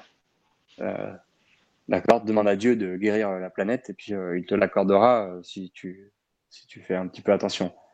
Michael, il ne demande pas grand-chose. Demande, Michael demande juste un rouleau de câble de fibre optique. Voilà. pour, avoir la, pour avoir la fibre. C'est ça, exactement. C'est ça. Oh, c'est pas possible. Ça, c'est pas. On revient avec on revient. on revient. Alors, du coup, on revient là-dedans. Et en fait, dans ce corps de l'intelligence supérieure, effectivement, on peut tout obtenir. Même un rouleau de câble de fibre optique. Euh. Et c'est quelque chose qui est assez. Euh, c'est quelque chose qui est assez surprenant et assez fou. Oui, mais dans, la façon dont ça se manifeste, euh, la façon dont ça se manifeste dans la vie de tous les jours oui, mais ça sera accordé aussi. Euh, ça sera accordé aussi. Alors, si, si, on va plus loin, ça veut dire qu'à ce moment-là, ça va être accordé si tu en as les. Enfin, si tu es en. Comment je pourrais dire? Si tu es en, en, corrélation avec, avec, cette énergie, quoi, en somme. oui, disons. exactement. Tu vois ce que je veux dire? C'est que s'il y a un déséquilibre, c'est pas la peine. Ouais, si c'est ça, c'est si capacité une... déjà. Oui, mais c'est-à-dire que, pardon, je, reprends les, je reprends les termes, je vous ai un, peu interrompu, mais si ça vibre sur une notion d'insécurité, si ça vibre sur une, sur une notion de peur, de manque, d'envie, mmh. de jalousie, d'avidité, d'aversion, de colère, etc., alors ça ne va pas être réalisable, ou alors ça sera réalisé, mais ça requerra des actions néfastes. Ou par intérêt, du vol, euh, par exemple. Du vol, de l'assassinat, du mensonge. Euh, de la tromperie, etc. Il faut, que ça soit quelque chose de, sain, quoi, je veux dire, en soi. Euh, Cette énergie, elle est naturellement saine, euh, Daniel, étant donné qu'elle n'est pas basée sur une identification à une personne. Ah oui. Donc, et c'est ce que nous disent tous les grands sages euh, actuels, depuis, depuis Mère Teresa, Thich Nhat Hanh, Gandhi, etc., etc.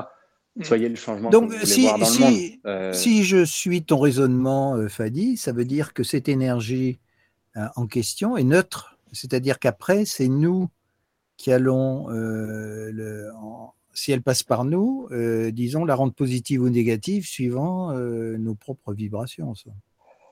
Alors, je te, corrige, c'est pas, c'est pas pour, c'est pas pour t'embêter, hein, Claude. mais si, mais si, mais si, je le sais. alors, ce n'est pas mon raisonnement, d'accord? Ce qu'il faut comprendre vraiment, c'est que dans les émissions, dans les émissions que que vous me permettez de, de partager avec, euh, avec Michael depuis le début. Et il n'y a pas, il n'y a pas de notion de raisonnement logico-déductif. Il y a, il y a une, une expérimentation de situation, d'état et de, d'expérience qui vont être, euh, je dirais, euh, on dit en espagnol plasmada, j'arrive pas à le traduire en français, qui vont être résumées ou expliquées euh, dans certaines traditions. Et ces traditions, ensuite, je les ai épousées comme étant miennes, étant donné que c'était un, vécu. Le tantra, le yoga, le chamanisme et le bouddhisme. Mm-hmm. Donc, en gros, ce n'est pas un raisonnement, ça c'est juste le truc, mais effectivement, ça, pour répondre à ta question, c'est juste cette, cette, euh, cette énergie-là ou cette fréquence-là, c'est une fréquence, c'est donc neutre. Ça n'est pas, ça n'est pas chargé positivement ou négativement. Oui. Euh, ça ne l'est que lorsque c'est personnifié. Par contre, elle est fondamentalement évolutive ou involutive. Oui, elle a les deux. Oui, oui. Il n'y a pas, il n'y a pas, il n'y a pas un dualisme qui qualifie l'involution de mauvaise et l'évolution de bonne ou vice versa. D'accord? Mais cette énergie-là, par contre, elle va être une énergie qui, lorsqu'on va lui donner de l'attention, de la conscience, elle va se développer. Lorsqu'on va lui en retirer, elle va diminuer. Donc, lorsque je vais développer euh, de la méchanceté, ça veut dire que je vais retirer de la gentillesse à quelque chose, mes actions vont forcément devenir plus néfastes. Lorsque je vais poser plus d'attention à l'autre, d'empathie, de gentillesse, de douceur, eh bien, même si parfois je peux paraître un peu rude ou un peu apostrophant vis-à-vis de l'autre, ce que la personne va percuter, recevoir, c'est de l'amour.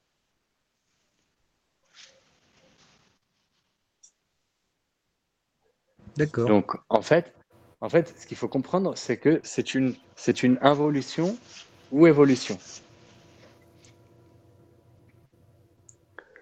Mais pas quelque chose de fondamentalement bon ou de fondamentalement mauvais. Donc, on continue et on termine sur le dernier kosha. D'accord. Est-ce que c'est bon pour vous pour l'intelligence, euh, l'intelligence euh, oui, oui, ça ce n'est pas un intellect. En fait, c'est vraiment, important de comprendre qu'il ne s'agit pas de l'intellect qui réfléchit. Oui, non, ça. non, non, ça, ça se situe à un autre niveau. Donc, euh, il y a pas de... Mais après, tu sais, Et... moi, Fadi, j'essaie, mhm. excuse-moi, parce que, en fait, tu sais, j'essaye de faire le rapprochement avec euh, bah, ce qu'on nous avait appris, les corps subtils, tu sais, le corps astral, le corps mental, causal, etc. Tu, vois Eh ben, ça n'a rien à voir, en fait. Ouais, ça n'a rien à voir. C'est de les mettre. Euh, c'est ce que je me dis là. En ce, fait, ce n'est pas. Euh, mhm. C'est ce qu'on voyait tout à l'heure, hein, Michael. Oui, voilà, c'est ça. Euh, mm. ouais, En disant, en parlant du, corps, du corps éthérique, oui, du voilà, corps voilà, astral, ça. etc. Donc, ça n'a rien à voir avec, avec ces espaces-là, parce que ce, ce, sont plus des états de conscience et d'attention que le corps éthérique, astral, etc., mental, causal. D'accord?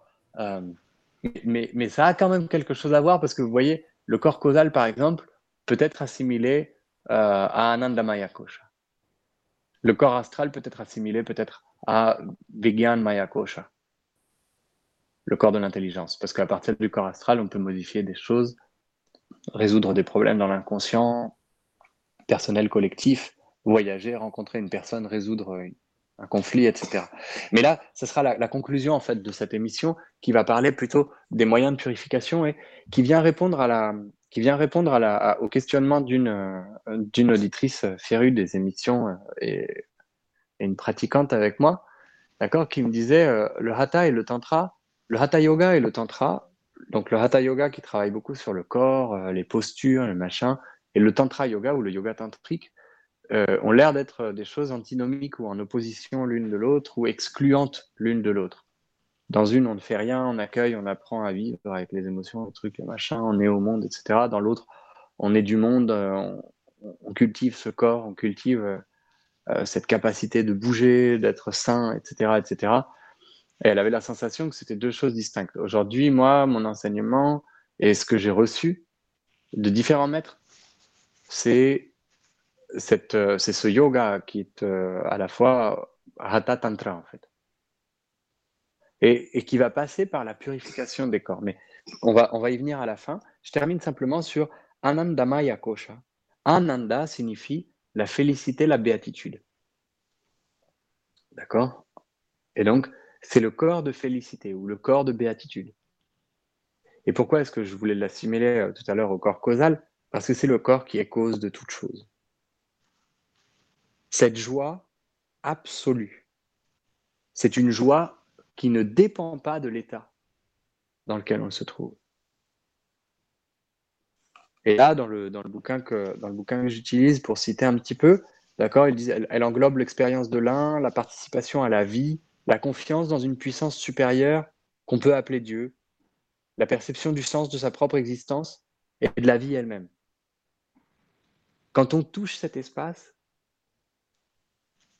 quand on touche cet espace, on atteint, cet état que les saints et les martyrs euh, démontrent,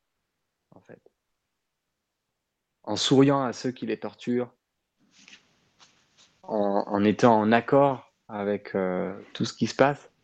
J'ai en tête, j'ai en tête un très grand homme qui vit encore aujourd'hui et qui est un exemple euh, absolu de, de Anandamaya Kosha. D'ailleurs, ça se voit, il sourit, on dirait qu'il sourit tout le temps. Nelson Mandela. Nelson Mandela, 27 ans dans une prison, aucun grief envers les gens qui l'ont torturé,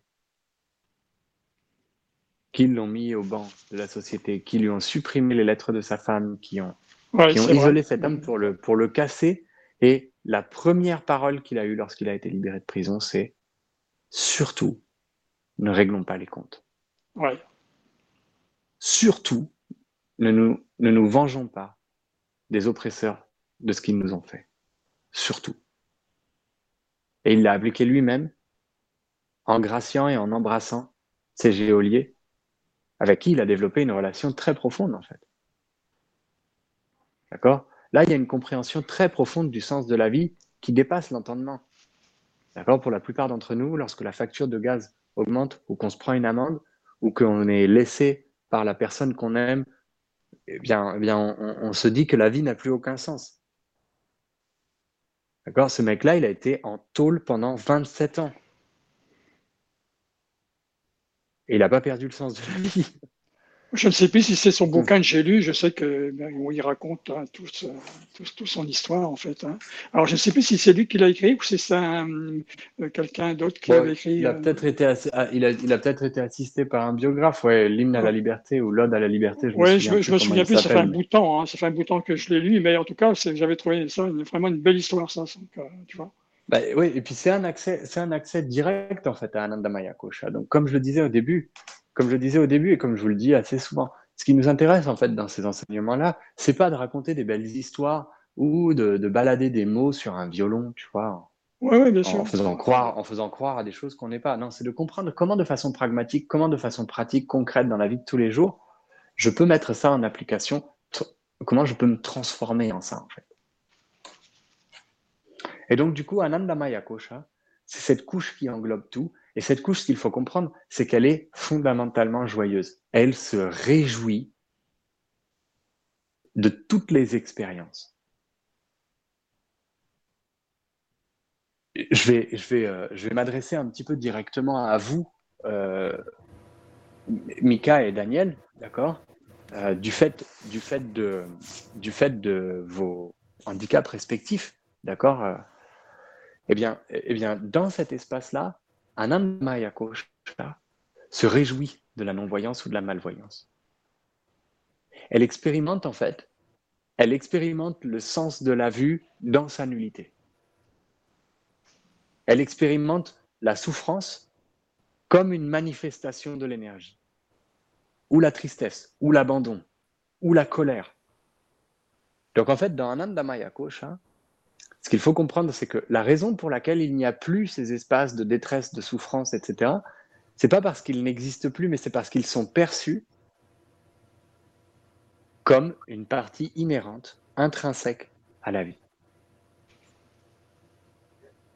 Et on ne leur donne pas un sens comme le font les judéo-chrétiens euh, flagellistes, d'accord? Qui disent j'ai ça parce que je le mérite d'une quelconque euh, erreur ou d'un quelconque Ouais. péché que j'ai fait. Ou... Non, non, il n'y a pas de notion en fait de, de péché, il n'y a pas de notion, il, il y a simplement une notion de, il y a une notion factuelle des choses telles qu'elles sont et d'une expérimentation de la conscience d'un état qui somme toute est rare. De l'expérience au Ce qui est- quotidien, en fait. Donc, euh, Exactement, de l'expérience au quotidien. Ce qui est terrible aujourd'hui, mes chers amis, ce n'est pas, ce n'est pas la condition de handicap. mais le, marasme, le marasme, la, boue dans laquelle les, gens en situation distincte ou de handicap vivent en fait. Parce qu'on est dans une société dont la normalisation et la normativité rend euh, ces perceptions différentes, ces états différents, ces situations différentes handicapantes. Mais on a atteint un stade d'évolution dans lequel il serait parfaitement possible d'intégrer tout le monde. Pour ça, je vous invite à, lire un bouquin, à lire un bouquin qui est formidable, formidable. Il est absolument incroyable. Il s'appelle, c'est un, bouquin de science-fiction. Il s'appelle La persistance de la vision. La persistance de la vision. Euh, pardon, tu peux trouver l'auteur ah euh, il a gagné des prix Hugo, c'est dingue, c'est dingue. C'est une nouvelle, c'est une nouvelle absolument incroyable dans laquelle un homme en fait apprend à vivre au milieu d'une communauté aveugle et sourde. Ah oui, en plus, oui. Alors c'est encore différent, oui, effectivement. Et en fait, ouais, non, mais là, là, ils sont au fond, ils sont, ils sont au fond entre guillemets de ce que la société peut proposer. Et en fait, ils décident de s'isoler et de vivre en autonomie. John Varley. John Varley. Et John donc, euh, ce livre, Varley, Varley, V-A-R-L-E-Y. Ah d'accord, ok. La, persistance de la vision. Il est incroyable, ce bouquin, il est incroyable. Et en fait, c'est l'histoire d'un d'un voyant, euh, d'un voyant entendant qui va aller en fait à l'intérieur de cette, de cette communauté, qui va apprendre à y vivre, et le monde autour est en train de s'écrouler. D'accord? C'est-à-dire que le monde tel que le connaît, du fait de la cupidité, de l'avarice, de, tout ça est en train de s'écrouler. Et c'est cette communauté en fait qui va finalement, euh, ben, entre guillemets, triompher de tout. Euh. Il m'est arrivé de euh, rencontrer d'ailleurs un, donc, non-voyant sourd, hein, donc, et il vivait normalement, il allait au bistrot. Alors, pour demander son, son, son, verre de vin, il prenait la main du serveur et puis il lui faisait les, les, les lettres tu vois, comme s'il écrivait sur la main, voilà, pour demander son vin, quoi. Donc, euh, Génial. tu vois, bah je l'ai fait, en même temps que tu le disais. Ouais, je l'ai fait en même temps que tu le disais. Et, euh, et oui, c'est excellent parce que du coup, le toucher devient un sens, euh, devient ah un bah sens fondamental dans la persistance de la vision. et tu vas voir qu'il restaure, en fait, il restaure l'auteur, l'honneur du toucher, en fait, qui devient un espace, bah, un espace, en fait, sans péché. Donc, c'est un. Ce qu'il faut comprendre, c'est que dans. Euh, ce, que, ce, que, je voulais, ce que je voulais pardon, vous, vous, partager, c'était ça. Dans, dans, dans Anandamaya Kosha, il n'existe plus aucune souffrance parce que même la souffrance, c'est le motif de joie et de félicité. Est-ce qu'il y a des questions ou est-ce que vous avez des doutes ou euh, quelque chose euh, avant qu'on aborde juste la conclusion? Non, non. Non, non. non disons que pour moi, personnellement, tu vois, tout ce que tu as décrit, là, les différentes couches, c'est vrai que ça, ça fait penser, on peut quand même penser à, par rapport à d'autres doctrines, tu vois, même pourquoi pas Alain Kardec aussi, hein, seulement avec un vocabulaire différent, avec une organisation différente, tu vois, un peu comme, euh, si je peux m'exprimer ainsi, tu vois. Mais bon, mais là, tu l'as bien détaillé, et puis c'est vrai que ça, ça fait comprendre quand même pas mal de choses, tu vois. Alors, c'est ça, c'est ça l'idée. Hein. L'idée, c'est de trouver ce qu'ont recherché les sages, les rishis qui ont posé ces doctrines, c'est que mm. ce soit des choses, ce soit des choses qui soient fonctionnelles, c'est-à-dire mm. qu'elles correspondent à tout être, sans langage, que ce soit quelque chose d'absolument vérifiable en chacun d'entre nous. Et euh, j'ai une remarque, euh, j'ai une remarque de la part de, de, Nolwenn qui parle de vipassana et qui, euh, qui, donc une des, une des incitations, une des invitations au Bouddha, le Bouddha de, son époque, lorsqu'il s'est auto, euh, lorsqu'il s'est illuminé, il ne s'est plus appelé euh, Siddhartha Gautama, il ne s'est plus appelé, il ne s'est pas appelé le Bouddha. Hein. Il se désignait et les, les, les gens qui l'entouraient le désignaient comme Tathagata, Tathagato. D'accord? Ce qui signifie, ce qui signifie celui qui est ainsi tel qu'il est, ou celui qui est parvenu à l'inciter à l'inciter, c'est-à-dire tel qu'il est, tel qu'il est dans toutes ses essences, dans tous ses corps, dans toutes ses manifestations. Et donc, c'est en ça qu'on l'appelle aussi, qu'on le désigne comme étant une réincarnation de Vishnu, euh, même si les hindouistes s'éloignent des enseignements du Bouddha comme de la peste, parce que parce qu'ils vont à l'encontre complètement de leur civilisation.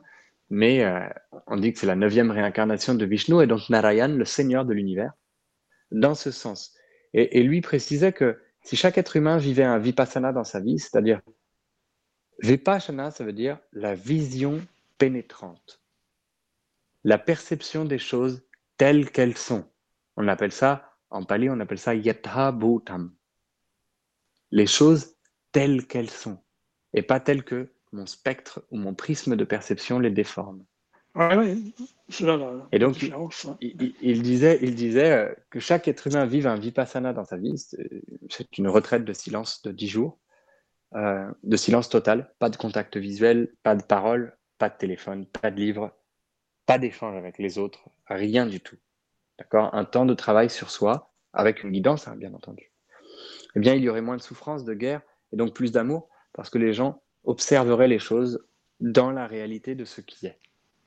Oui, telle qu'elle se déroule euh, au, quotidien. Quoi. Euh, Alors, telle qu'elle est, en fait. Telle qu'elle est, justement, en dehors de toute notion de quotidien, euh, Daniel. Telle qu'elle est oui, dans oui, son oui, oui, c'est effectivement. Tu vois et, en gros, c'est marrant parce que ce que tu dis là, moi, je ne l'avais jamais lu. Mais moi, j'étais, lorsque je suis sorti de mon cinquième Vipassana, je me suis dit que je, je rentrais en France à ce moment-là et je me suis dit, je voterai, je voterai pour n'importe quel président qui rendrait obligatoire un vipassana euh, pour tout le monde dans sa vie, en fait, avant d'atteindre la majorité.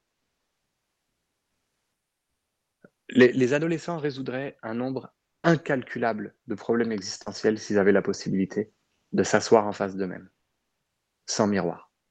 Oui, oui. Les, les, les personnes souffrant d'une quelconque affection résolvent un truc incroyable dans ces espaces-là. Alors après, le danger, c'est comme ce qui arrive beaucoup à des pratiquants du Vipassana, de devenir accro à ça et dépendant à cette retraite de 10 jours tous les ans. Donc il y en a plein, il y en a plein là, que j'ai croisé. Je cite souvent l'exemple d'un mec que j'ai croisé en Australie. un type que j'ai croisé en Australie et qui me disait, et qui disait comme ça, avec fierté à la fin de la retraite de 10 jours, il disait, mais ça fait 23 ans 23 ans que je pratique Vipassana, 23 ans que je m'assois tous les matins une heure, tous les soirs une heure. Et moi, l'image qui m'est venue, c'était un gars coincé sur le périph qui tourne sans jamais prendre la sortie, en fait. Ouais. Et je, et j'étais là, mais mec, t'as raté la sortie de l'autoroute, là, il faut partir à un moment. tu vois, c'est super Vipassana. C'est super le Vipassana pour comprendre et évoluer et vivre plein de choses, mais, mais, mais à un moment, cette, ah, cet là et le Bouddha, le Bouddha l'a même précisé, la méditation, va finir par être obsolète dans votre vie. Comme le disent les chamans, ne tombez pas amoureux de la clé. Ne tombez pas amoureux de la substance, ne tombez pas amoureux de la, cérémonie, ne tombez pas amoureux du rituel, ne tombez pas amoureux de la sacralisation. Parce que vous perdrez tout sens du sacré. Mm-hmm. Et donc, pour en venir à cette, pour en venir à cette conclusion et essayer de terminer dans les temps et pas bouffer la totalité du, de la 4G de, de, de Michael, n'est-ce pas? De Michael, mhm. on, va, on va arriver sur l'espace un petit peu de résolution là-dedans. Et donc, pourquoi est-ce qu'on pratique la pratique posturale, par exemple, lorsque l'on appelle Kaya, le corps? Kaya, ça signifie le corps en sanskrit, d'accord? Et donc, en, bouddhisme aussi, hein, le premier espace d'attention s'appelle Ayanupanasana, c'est-à-dire l'attention tournée vers le corps physique. Et donc, Kaya, c'est corps, que l'on appelle les koshas, d'accord, quand ils sont tous ensemble. Eh bien, les maîtres du Hatha Yoga estimaient en fait que le corps était le seul terrain d'expérience. Où est-ce que vous vivez toute chose à l'intérieur de votre corps? Où est-ce que vous percevez ma voix? Vous ne percevez pas ma voix dans les écouteurs ou dans les enceintes. Vous percevez ma voix à l'intérieur de votre cerveau. Où est-ce que vous expérimentez le toucher? Vous ne l'expérimentez pas au bout de vos doigts. Vous expérimentez le toucher au plus profond de vous-même, à travers un système nerveux dont les terminaisons se trouvent effectivement pas loin du bout des doigts, avec quoi vous touchez mais dont le système régisseur se trouve tout à l'intérieur du cerveau. Donc en fait, le corps, le corps est sacré pour cette seule raison. Après, euh, tous les violons de le corps est un temple, il est sacré, tout ça, et les mecs qui boivent du coca, fument des clopes. Et, euh, oui, d'accord. Est-ce que tu n'as pas zappé un petit peu une étape dans cette histoire? Mais euh, c'est la même chose avec la notion de. Pardon, pardon, Claude, deux secondes, juste sur cet espace-là. C'est vachement important de comprendre que la notion de plaisir du corps, elle est aussi très importante. Un coca de temps en temps, une clope de temps en temps, qui te font, qui te boursouflent de plaisir et te remplissent de joie pour la semaine, le, le, mois à venir, c'est bien, c'est bien. Vivre dans une extrême oppression de son corps et de ses sens en disant Ah, ça c'est pas bien, ah, ça c'est pas bon, ah, ça c'est de la souffrance, ah, ça c'est pas écologique, ah, ça c'est péché, ah, mais t'es, putain, merde, tu vas mourir, tu vas mourir. Et tu vas mal mourir en plus. De l'autre côté, un excès d'hédonisme, d'accord, trop de coca, trop de viande, trop de sexe, trop de trucs, trop de machin, c'est pareil. Bah c'est quand même quelque chose qui va te faire crever comme une merde. Donc, euh, donc bon, je, nous laisse. Vas-y, Claude, pardon. Oui, euh, je, voulais revenir sur ce que tu disais par rapport au toucher ou par rapport à la vision ou par rapport à nos sens, en somme. Et tout ça a été transmis à notre, à notre cerveau. Mais le cerveau, on, peut le considérer comme un transmetteur, un émetteur-récepteur, point final, c'est tout. Mm-hmm. Ah d'accord? Et, c'est-à-dire que, Il, se, trouve où? Alors, tu vois, pour, reprendre, pour reprendre ton image, ce transistor-là, qui sert d'émetteur-récepteur, se trouve à l'intérieur du corps. Oui. Pas ailleurs, en fait. Tout à fait. Mais ce n'est qu'un ce n'est qu'un émetteur, c'est-à-dire que voilà, il permet euh, dans la, dans la matière, dans l'espace-temps dans lequel nous sommes, euh, justement, bon, donc de, recevoir des informations qui sont euh, transmises à un autre niveau. Exactement. Et ces informations-là, lorsqu'elles arrivent à notre niveau, à quel moment est-ce que elles se déforment et génèrent des espaces de souffrance? À partir du moment où on commence à les teindre. Oui. On les teint. On les teint de manichéisme, on les teint de, de dualité, je bon, mauvais. je suis tout à fait. Mais qui, qui est-ce qui agit comme ça à ce moment-là? Est-ce que c'est le mental? Ça, ça, se passe, ça se passe dans la, dans la, dans la cosmovision qu'on a abordée ce soir, dans les Panchakosha. Ça se passe effectivement au niveau de Manomaya Kosha. Au niveau du troisième, le corps mental ou le corps. Euh, ça. le corps Ça s'appelle le corps psycho-émotionnel, en fait, on peut l'appeler. Oui, psycho-émotionnel, voilà. D'accord. Et c'est lui qui voilà, déforme. Euh, en somme, Du fait des imprégnations. Du fait des mmh. imprégnations. Si ce sont des imprégnations positives, elles vont s'ouvrir en fait. Elles vont ouvrir l'espace. Alors, oui, toi tu disais le mental et l'ego. Alors oui, c'est que ça me ramène, ça me ramène sur quelque chose. J'ai oublié de vous en parler. Donc, le corps, le corps de béatitude, le corps de félicité, euh, donne naissance à un élément que l'on appelle ahamkara, l'ego. Cet ego, c'est un ego non teinté. C'est un ego qui permet de comprendre la personnalité, celle que tu manifestais tout à l'heure, euh, Claude. Quand tu mhm. disais, oui, certes, le corps, le corps métaphysique reste relié à une personnalité, en fait, à une histoire. Oui. D'accord Cette histoire, mhm. cette histoire tant, que, tant que son histoire est perçue de manière, je dirais, euh, intelligente, dans le sens de l'intelligence supérieure, dans le sens de la félicité, eh bien, cette histoire est, entre guillemets, neutre. C'est-à-dire qu'elle apporte des éléments de compréhension pour une conscience évolutive. Lorsqu'elle est imprégnée de notions de bien, de mauvais, de souffrance, de victime, de bourreau, d'agresseur, de sauveur, etc., eh bien là, elle commence à se pervertir et à se transformer. Donc en fait, les espaces de purification, comment est-ce qu'on travaille? On travaille sur le corps, on travaille sur le corps physique de manière à augmenter la capacité du feu digestif, à transformer ce feu digestif en quelque chose d'hyper efficace qui fait que chaque chose que l'on va ingérer dans Annamaya Kosha va être digérée, dissoute, absorbée, et ce qui doit, en, être euh, rejeté, rejeté par les, par les émonctoires. D'accord? Ces émonctoires dans le corps, l'anus, la langue, la peau, les yeux, les narines, d'accord? Et, euh, et euh, les parties urogénitales, en fait. Donc là, à travers ça, on développe en fait un système avec des postures de yoga qui permettent d'appuyer sur certains organes, qui permettent de libérer certains euh, faisceaux nerveux coincés à l'intérieur de muscles, etc., etc., de respirations diverses et variées qui vont amener Kaya, Annamaya Kosha, pardon, à être le plus propre possible. Dans Pranamaya Kosha, dans le, dans le corps énergétique, on va travailler sur tout ce qui est destructeur et malsain en termes émotionnels. D'accord? L'envie, la peur, la jalousie, l'avidité, l'aversion, etc. De manière, l'aversion, c'est très important l'aversion. D'accord? Lorsque, du fait de sentir une odeur de merde ou de cadavre, vous en avez un haut le cœur qui risque de perturber votre digestion et de mettre votre feu digestif sens dessus-dessous à vous faire gerber, c'est que vous avez un problème. C'est pas sain, c'est pas, c'est pas naturel. Alors certes, c'est pas très agréable de passer à côté d'un cadavre, mais je veux dire, t'es pas obligé de vivre à côté du cadavre.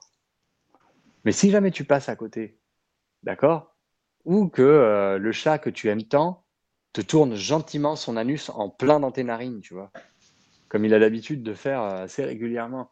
Euh, tu vois, ça ne doit pas en fait entraîner une réaction de pranamaya kosha extrême au point que tu en gerbe ou tabasses le pauvre chat qui t'a tourné son trou de balle parce que lui, il n'a pas la notion que tu as de, des odeurs. D'accord? Chez les animaux, par exemple, eh ben, ce système-là, vu que ce sont des, sont des bêtes, qui, des, êtres qui vivent beaucoup sur le, l'olfactif, eh bien, en fait, vous les voyez, les chiens. Le premier truc qui se renifle, le trou de balle. Et ils font pas comme ça, ils font pas. D'accord Quand ils s'approchent du trou de balle de son copain. Ils regardent, ils disent Ah, d'accord, bon, il a mangé tel truc, l'ami, ok. Manifestement, il y a ces émotions-là qui sont à l'intérieur de son système, parce que son émonctoire principal, l'anus, qui fournit un maximum de données, permet de, renseignements, ouais. C'est ça, la médecine, la médecine antique, d'accord, la médecine antique, avant qu'on ait des possibilités invasives et agressives du corps d'aller checker des choses à l'intérieur par des radios, par des machins, les médecins, le premier truc qu'ils regardaient, c'était l'état de votre merde. Ce qui était hyper important, c'était de regarder de quelle façon est-ce que vos excrétions se manifestaient. Parce qu'à partir de vos, de vos excrétions et de comprendre ce que vous mangez, eh bien, vous savez ce qui se passait. Vous savez ce qui, vous savez ce qui se passe à l'intérieur du corps. La sueur, la qualité des larmes, la qualité de l'urine, la qualité de tous les émonctoires et de ce qui est éjecté par ces émonctoires permettait de comprendre ça. La pranamaya kosha, on essaye de poser en fait des émotions positives, mais attention, on ne les fabrique pas de manière artificielle. On ne s'oblige pas à être heureux alors qu'on est en train de vivre la tristesse. On vit cette tristesse, on l'accueille comme telle et petit à petit elle part en laissant la place à la joie. Dans Manamaya Kosha, dans Manomaya Kosha, l'espace mental, le corps psycho-émotionnel, là, dans cet espace-là, il s'agit d'apprendre à sortir des schémas répétitifs, des raisonnements insidieux, du doute, de la peur, de la négativité, du cynisme, pour pouvoir vivre dans un espace dans lequel, ben, oui, la joie est plus présente. L'aspect constructif des choses. D'accord? Tout, le côté neutre, quoi. De... Ouais neutre et puis surtout concret, pragmatique, réaliste. Tu vois? Comme je vous le disais dans la dernière émission qu'on a faite, euh, ouais, d'accord, la guerre en Ukraine, ça te pose un vrai problème? Un vrai problème, la guerre en Ukraine, ça te pose? Tu prends tes putains de clics et claques, tu vas en Ukraine, casser la gueule aux Russes, d'accord? Et là, à ce moment-là, tu es en train de faire quelque chose. La guerre en Ukraine, ça te fait tourner en boucle comme un imbécile et euh, ça ne sert à rien ce que tu es en train de faire et tu déprimes et tu es en train de perdre le goût de vivre et tu es en train de faire perdre le goût de vivre à tous ceux qui t'entourent, eh bien non, ça ne sert pas à grand-chose. Donc en fait, j'utilise cet espace-là pour en faire quelque chose d'utile, de victorieux. Il y a des pranayamas, il y a des, types de respiration et il y a des postures qui permettent ce genre de, réalisation. La purification de Vijnan de Vijnana ou de Vigyan Maya Kosha, c'est la libération des doutes, et de tout ce qui va affecter notre intuition, notre connaissance intérieure. C'est la capacité aussi d'apprendre, d'apprendre à accepter certaines choses. Les méthodes qui sont beaucoup employées pour travailler sur ce corps d'intelligence supérieure, ce sont des méthodes euh, qui sont un peu avancées, que l'on appelle les mudras, donc les gestes, les sauts, en fait, qui se font beaucoup avec les mains, avec les yeux, avec la langue ou avec. Euh, un, des plus connus, un, des plus connus, celui que tout le monde connaît, tu vois, l'exemple type, c'est la jonction entre le pouce et l'index, d'accord, qui forme un cercle avec le reste de la main euh, ouverte, la paume vers le ciel, que l'on appelle justement, bah, c'est marrant parce que celui-là, il s'appelle Gyan Mudra ou Chin Mudra. Tu, tu parlais ce corps-là s'appelle ce corps-là s'appelle Vigyan Mayakosha, donc la surconnaissance. Euh, il y a des sons aussi ouais, qui sont utilisés, des mantras, des, euh, non, mais je veux dire, est-ce qu'il y a apport euh, de, de sons, euh, euh, je sais pas, comment d'instruments bien particuliers ou seulement des sons venant que l'on provoque avec notre corps, toi, avec les doigts, avec la bouche, etc. On peut utiliser, ouais, on peut utiliser toutes sortes en fait de sons. Hein. Vient un moment où, un moment où même le son d'une moto pétaradante dehors nous sert de support à accéder à la félicité. Une histoire de, résonance euh, particulière. Mhm. Mm. Oui, oui, bah, il y a des sons qui sont forcément vertueux et d'autres qui sont euh, plus néfastes. Mm. Tout comme il y a des aliments qui sont plus vertueux, plus néfastes. Mais tout ça, c'est encore une question très relative et très subjective en fonction de la situation. Ah, oui, oui. D'accord. Subjectivité là-dedans, sûr. Ouais. Comme, comme dit l'adage, la, différence entre une médecine et un venin euh, et un poison réside dans la dose. Hein. Ouais. donc, euh, donc voilà, euh, dans la dose et dans la posologie aussi. Et puis, au niveau d'Ananda Mayakosha, c'est quelque chose de plus difficile à, accéder, en fait, c'est de nous libérer de tout ce qui nous empêche de vivre dans la joie et dans l'harmonie. Donc, en règle générale, c'est ce que l'on appelle, c'est ce qui a été très mal interprété par le New Age et qui a dégénéré en, une espèce d'hypocrisie euh, difficile, euh, moralisatrice euh, de la dictature du, bonheur. Fadi, c'est ce que j'allais dire. Vraiment, tu sais, excuse-moi, c'est ce que, c'est ce que j'allais dire parce que on entend beaucoup, beaucoup ça en ce moment. Moi, je t'avoue, j'ai du mal. Hein, J'arrive pas, je comprends pas du tout. privez-vous de tout, les émotions.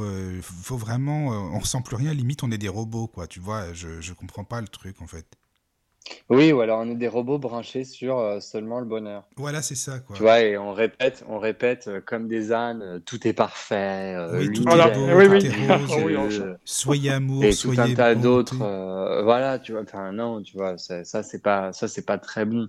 Mais effectivement, à la base, à la base, en fait, à la base, cette pratique-là, c'est une pratique dans laquelle les choses un peu difficiles, négatives, sont intégrées. D'accord? Là, je vais vous prendre un exemple là sous mes yeux. Euh, cet imbécile de chat chiant là. C'est un chat chien, donc euh, du coup, quand il est pas là, quand je suis pas en train de faire attention à lui, qu'il a pas son quart d'heure de câlin ou quoi, pète un câble et il se met à faire chier tout le monde. Il renverse des trucs, euh, il miaule, il saute en faisant plein de bruit. Mais bah oui, il doit dire alors quand est-ce que tu t'occupes de moi, quoi. Voilà. voilà. donc là, voilà, là, je viens de l'appeler, là, on vient de le manifester, il est juste à côté de moi il prend ses caresses, il est tout content, dans deux secondes, il va être calmé. D'accord? Effectivement, en fait, ce, en quoi ça consiste, c'est à ne pas faire que euh, ces miaulements, les statues qu'il a cassées, les choses qu'il a dérangées, en fait, soient des obstructions à ma joie. Ça peut me fatiguer, ça peut générer une certaine tension, ça peut me rendre triste s'il a cassé un truc euh, auquel je tenais particulièrement. Maintenant, euh, quand on arrive dans un Andamaya Kosha, on arrive dans un espace où on se rappelle quand même euh, qu'on va même pas repartir avec la peau sur les os. On va même pas repartir avec les os tout court. On va repartir avec rien du tout. On va se dissoudre euh, comme du compost, plongé par les vers. D'accord? Sauf si on est trop con pour s'enfermer dans une boîte en bois imputrescible, auquel cas on fait quelque chose de complètement antinaturel. Mais, mais donc voilà, l'idée, l'idée c'est de, de, réussir à, c'est de réussir à trouver dans ces espaces-là dans ces espaces qui sont des espaces contraignants, qui sont des espaces stressants, qui sont des espaces de pas content. La joie de vivre. mm. de se rappeler en fait que voilà, on est là. Et, aujourd'hui, aujourd'hui, c'est une, problématique, euh, c'est une problématique très très importante que l'on retrouve dans tous les, dans toutes les strates de la société. Et on en parlait tout à l'heure là, on parlait, d'une personne qui, a vécu un moment de, de contrainte et de frustration extrême parce qu'elle n'a pas eu l'intérieur cuir dans sa bagnole. D'un autre qui désignait comme euh, extrêmement pénible euh, le frottement du volant en plastique dans sa voiture Tesla dernier cri lorsqu'il fait un petit peu chaud. enfin, les gars, quoi. Les gars, il y a des gens, ils crèvent la bouche ouverte parce qu'ils n'ont même pas un verre d'eau propre à se mettre dans le, dans le cornet. Et vous, ça vous dérange que Macron euh, soit.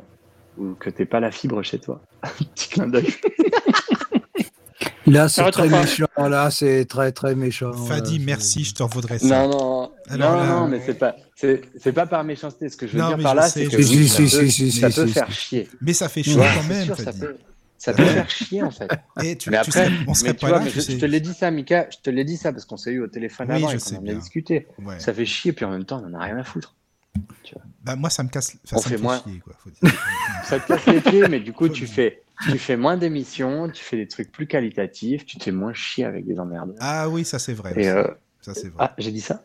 Ça c'est vrai aussi. Et... Il y a peut-être du tri à faire.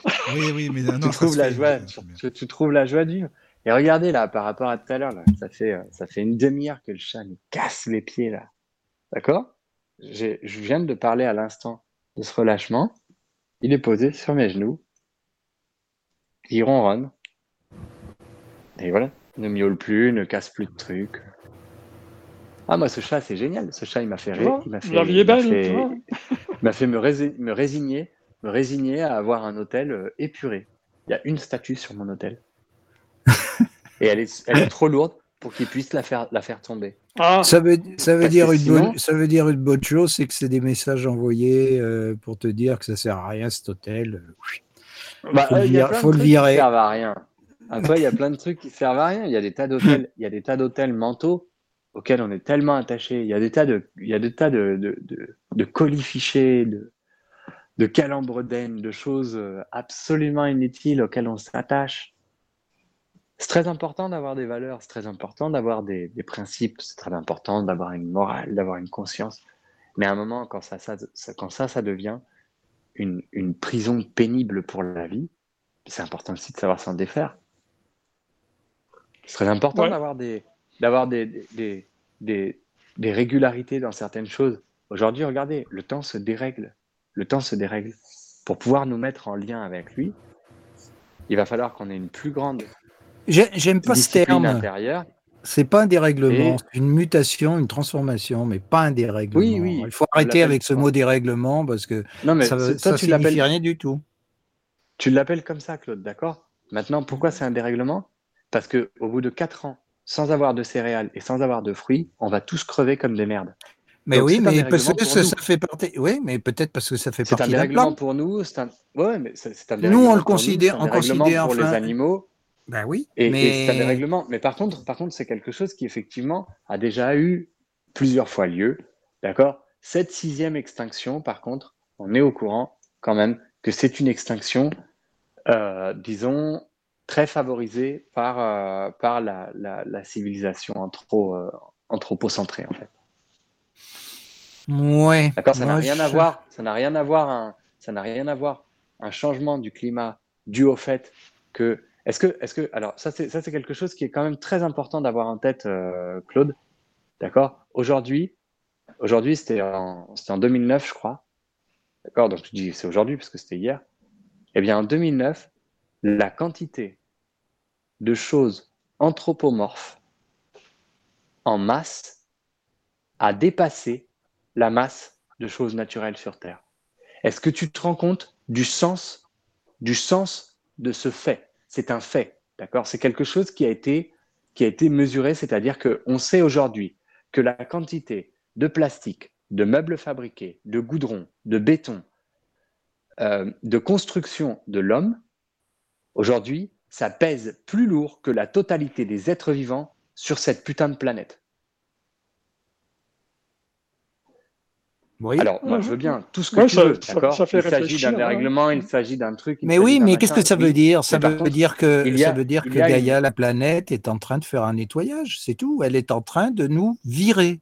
C'est pas plus compliqué bah que ça. pour l'instant, non, elle l'a fait, elle l'a fait il y a 12 000 ans. Elle l'a fait il y a 12 000 ans. Elle est en train de le refaire maintenant, puisque l'être humain n'a pas évolué, n'a pas compris.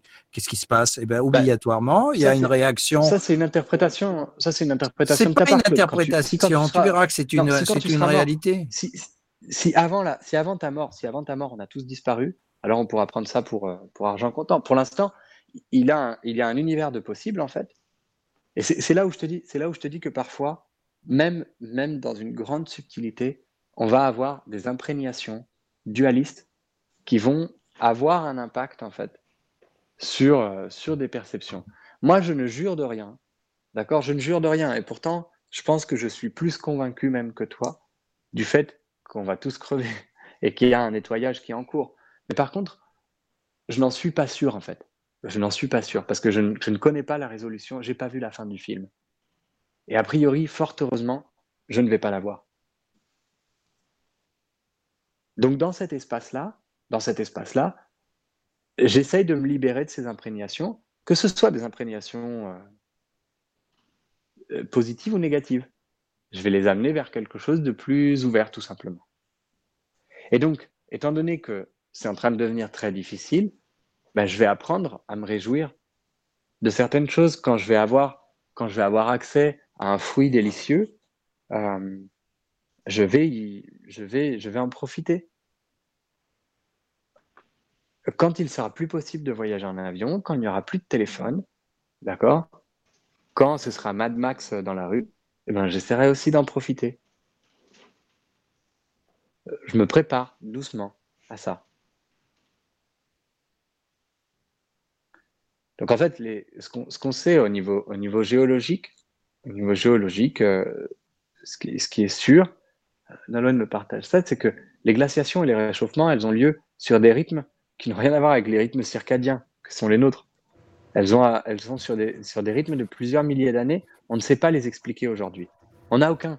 Si tu veux, on ne sait pas dire si c'est de la faute de l'homme, si c'est pas de la faute de l'homme, si l'homme a accéléré le processus, Mais pourquoi s'il a participé.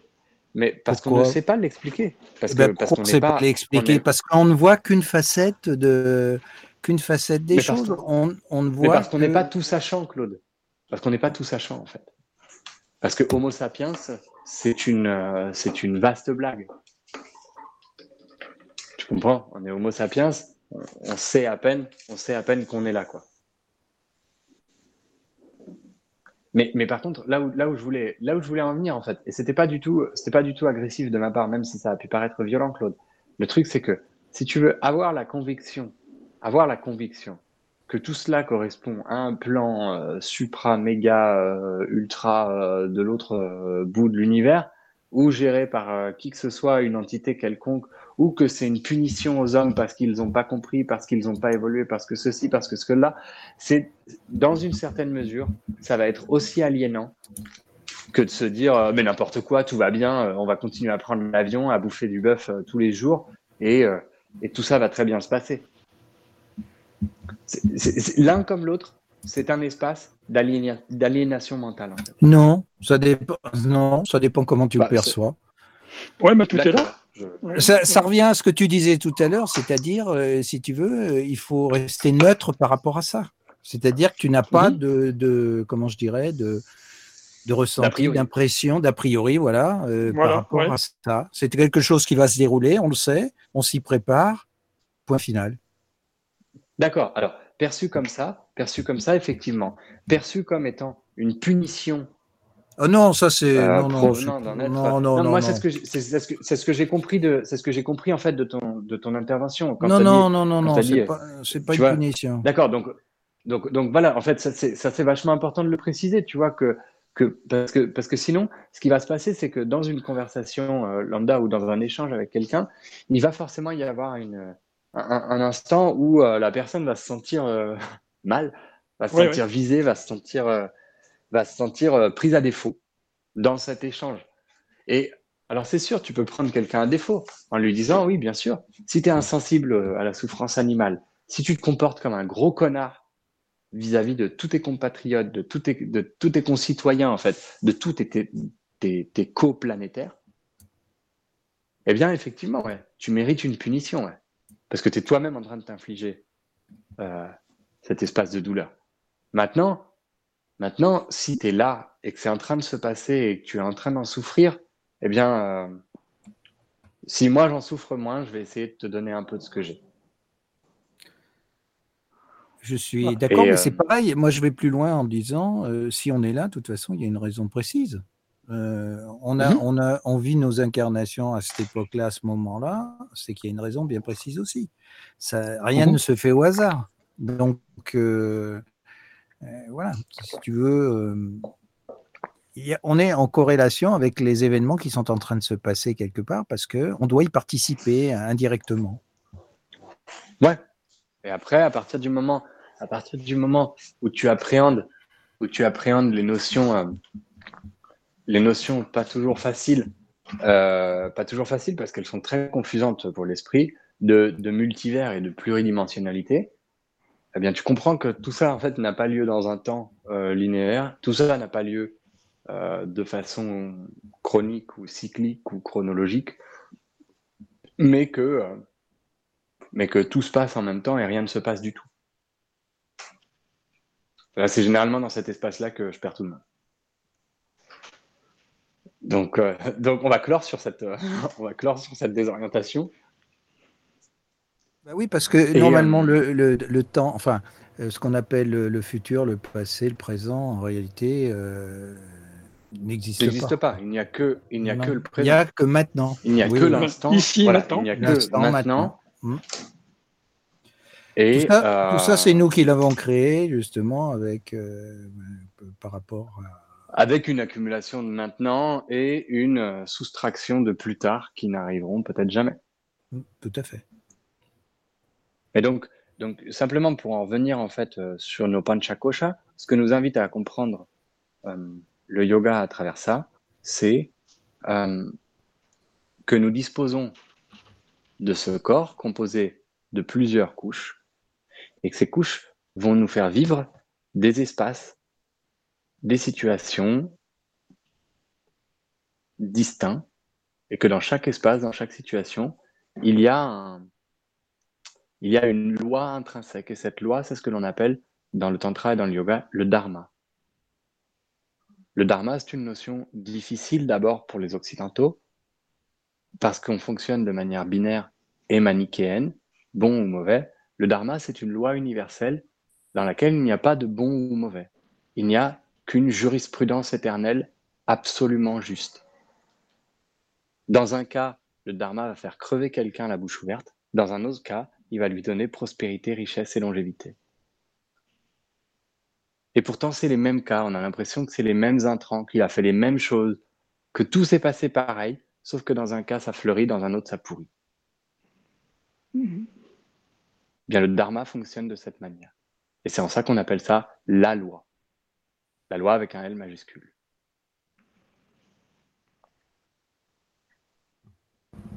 Bien. Ce sera la conclusion? Voilà.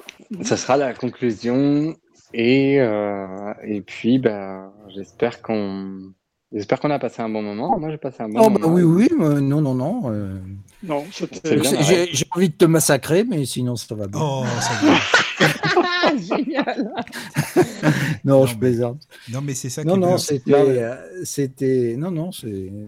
Après, moi, je te dis, Fadi, en fait, tu sais, pour les corps euh, les, les, les, corps euh, subtils, voilà, j'arrivais pas à faire la différence. C'est pour ça que quand tu as expliqué après euh, par rapport aux corps que nous on connaît, enfin, tu vois ce que je veux dire? Les, les voilà. Corps, euh, mhm. dans, les, dans, les, ouais, dans, les, dans les disciplines ou dans les cosmovisions euh, spirit, par exemple. Oui, oui, oui. C'est ça. Où il y, a, où il y a ces notions-là, en fait, d'astral, d'éthérique, d'énergétique. Voilà, moi je suis plus mhm. habitué avec ça, si tu veux. Donc après, tu vois, c'est des notions que je connais pas du tout. Donc voilà, j'essaye de de suivre, mais euh, je n'arrive pas à suivre à fond, hein, je te le dis. Hein, parce qu'il y a plein. En plus, euh, c'est vrai que comme il y a les mots en sanskrit et tout en même temps, comme tu t'expliques. Oui, oui c'est ça. Alors, il y a l'aspect oui, effectivement, du, langage, hein, c'est normal. Donc, euh, c'est vrai que c'est difficile parfois s'y retrouver à cause de ça. Mais sinon, euh, effectivement, non, c'était très instructif, justement, hein, mais, et même, je dirais même subtil dans, dans tes descriptions, tu vois. Donc, non, pour moi, ça m'a bien plu, tu vois. C'est dans cette idée-là que je vous disais, il ne s'agit pas de raisonnement, il ne s'agit pas de spéculation. Et, et c'est ce qui a, c'est ce qui a fait que, voilà, pour moi, l'ère de la, l'ère de la philosophie, euh, bah, c'était bien au lycée, quoi. Mm. Aujourd'hui, euh, aujourd'hui, euh, entre guillemets, philosopher sur des thèmes, ça m'intéresse plus vraiment. J'y trouve plus en fait de, trouve plus de joie et puis j'y trouve plus d'utilité. Moi, il y a un sujet qui, qui, me plaît toujours, c'est. Ah, non, non, vas-y. Non, je disais qu'il y, a un sujet qui me plaît toujours bien, c'est tout le côté euh, psycho-émotionnel de, chez l'homme, en fait, à, partir de, bon, comme on parlait tout à l'heure, sur le plan euh, sensoriel, euh, des capteurs que l'on a, hein, donc la vue, le toucher, etc.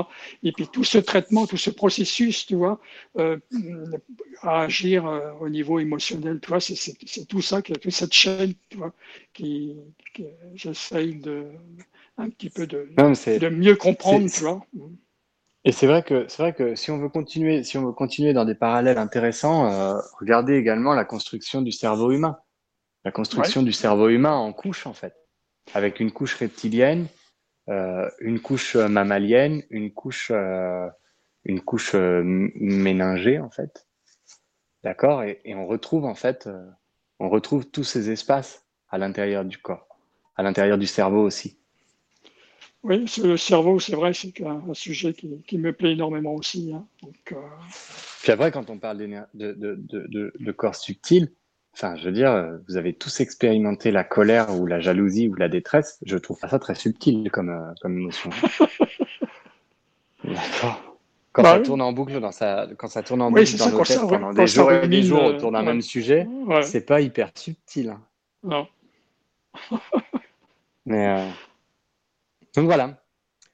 C'est humain euh, comme ben, C'est ça, on est, euh, on est tous en train de vivre cette expérience. Dis donc, ça tonne dehors, vous verriez ça, il y a des éclairs dans tous les sens. On n'entend même pas le bruit tellement c'est loin et on n'est pas prêt de voir une goutte. Ah, là, je crois que vous avez entendu le bruit. Il suffisait d'appeler oui, Zeus. Oui, oui, je l'ai entendu, oui. Ouais. Badaboum Bon, avant que tu sois euh, transformé en je ne sais trop quoi, euh, foudroyé. Oh non, on n'ira pas jusque-là. Hein. oh, mais moi, franchement, je, je vous dire que j'aimerais bien. Je suis hyper curieux de savoir qu'est-ce qu'il y a de l'autre côté de la porte. Hein. Ah. Mais je ne vais pas me précipiter. Hein. Tant qu'elle s'ouvre pas, euh, je ne vais, pas aller, euh, je vais pas aller mettre un, pied de biche dedans. Quoi. Va envoyer ton éclaireur, le chat. Après, il est, il est, tellement anthropomorphisé, ce chat-là. Il n'a même pas peur de l'aspirateur. Il n'a pas peur de la tondeuse, quoi. Ah, Ça en est dangereux pour lui. Ouais. Ah oui, c'est vrai. Bon, eh ben, écoute, euh, je crois qu'on a, fait, on a fait le tour. Je vous souhaite une bonne nuit. Eh ben, nous aussi, on souhaite une bonne nuit aux, auditeurs, ouais, ouais, ouais. auditrices aussi, bien sûr. Voilà. Et, voilà, et que tout se passe pour le mieux pour eux. Et j'espère que voilà, ils ont bien aimé cette, euh, cette nouvelle émission avec notre euh, cher Fadi. Merci beaucoup, euh, Fadi, en tout cas. Gros bisous. Voilà. Merci à vous. Et à la prochaine. À la prochaine. À la prochaine. On vous tient au courant sur les réseaux ouais, pour, euh, pour mettre en, lien le truc. J'essaierai de le, transmettre quelques jours avant. Ah oui, voilà, oui, ça. oui, oui, oui, parce que... histoire que vous l'ayez en, histoire que vous l'ayez avec, avec quelques jours d'avance. Oui, voilà, c'est ça. Avant que je le projette, je ne sais trop quoi. voilà, voilà. Bonne soirée à tous. bonne, soirée. de la radio du Lotus et de la radio ACAMWR, c'est maintenant.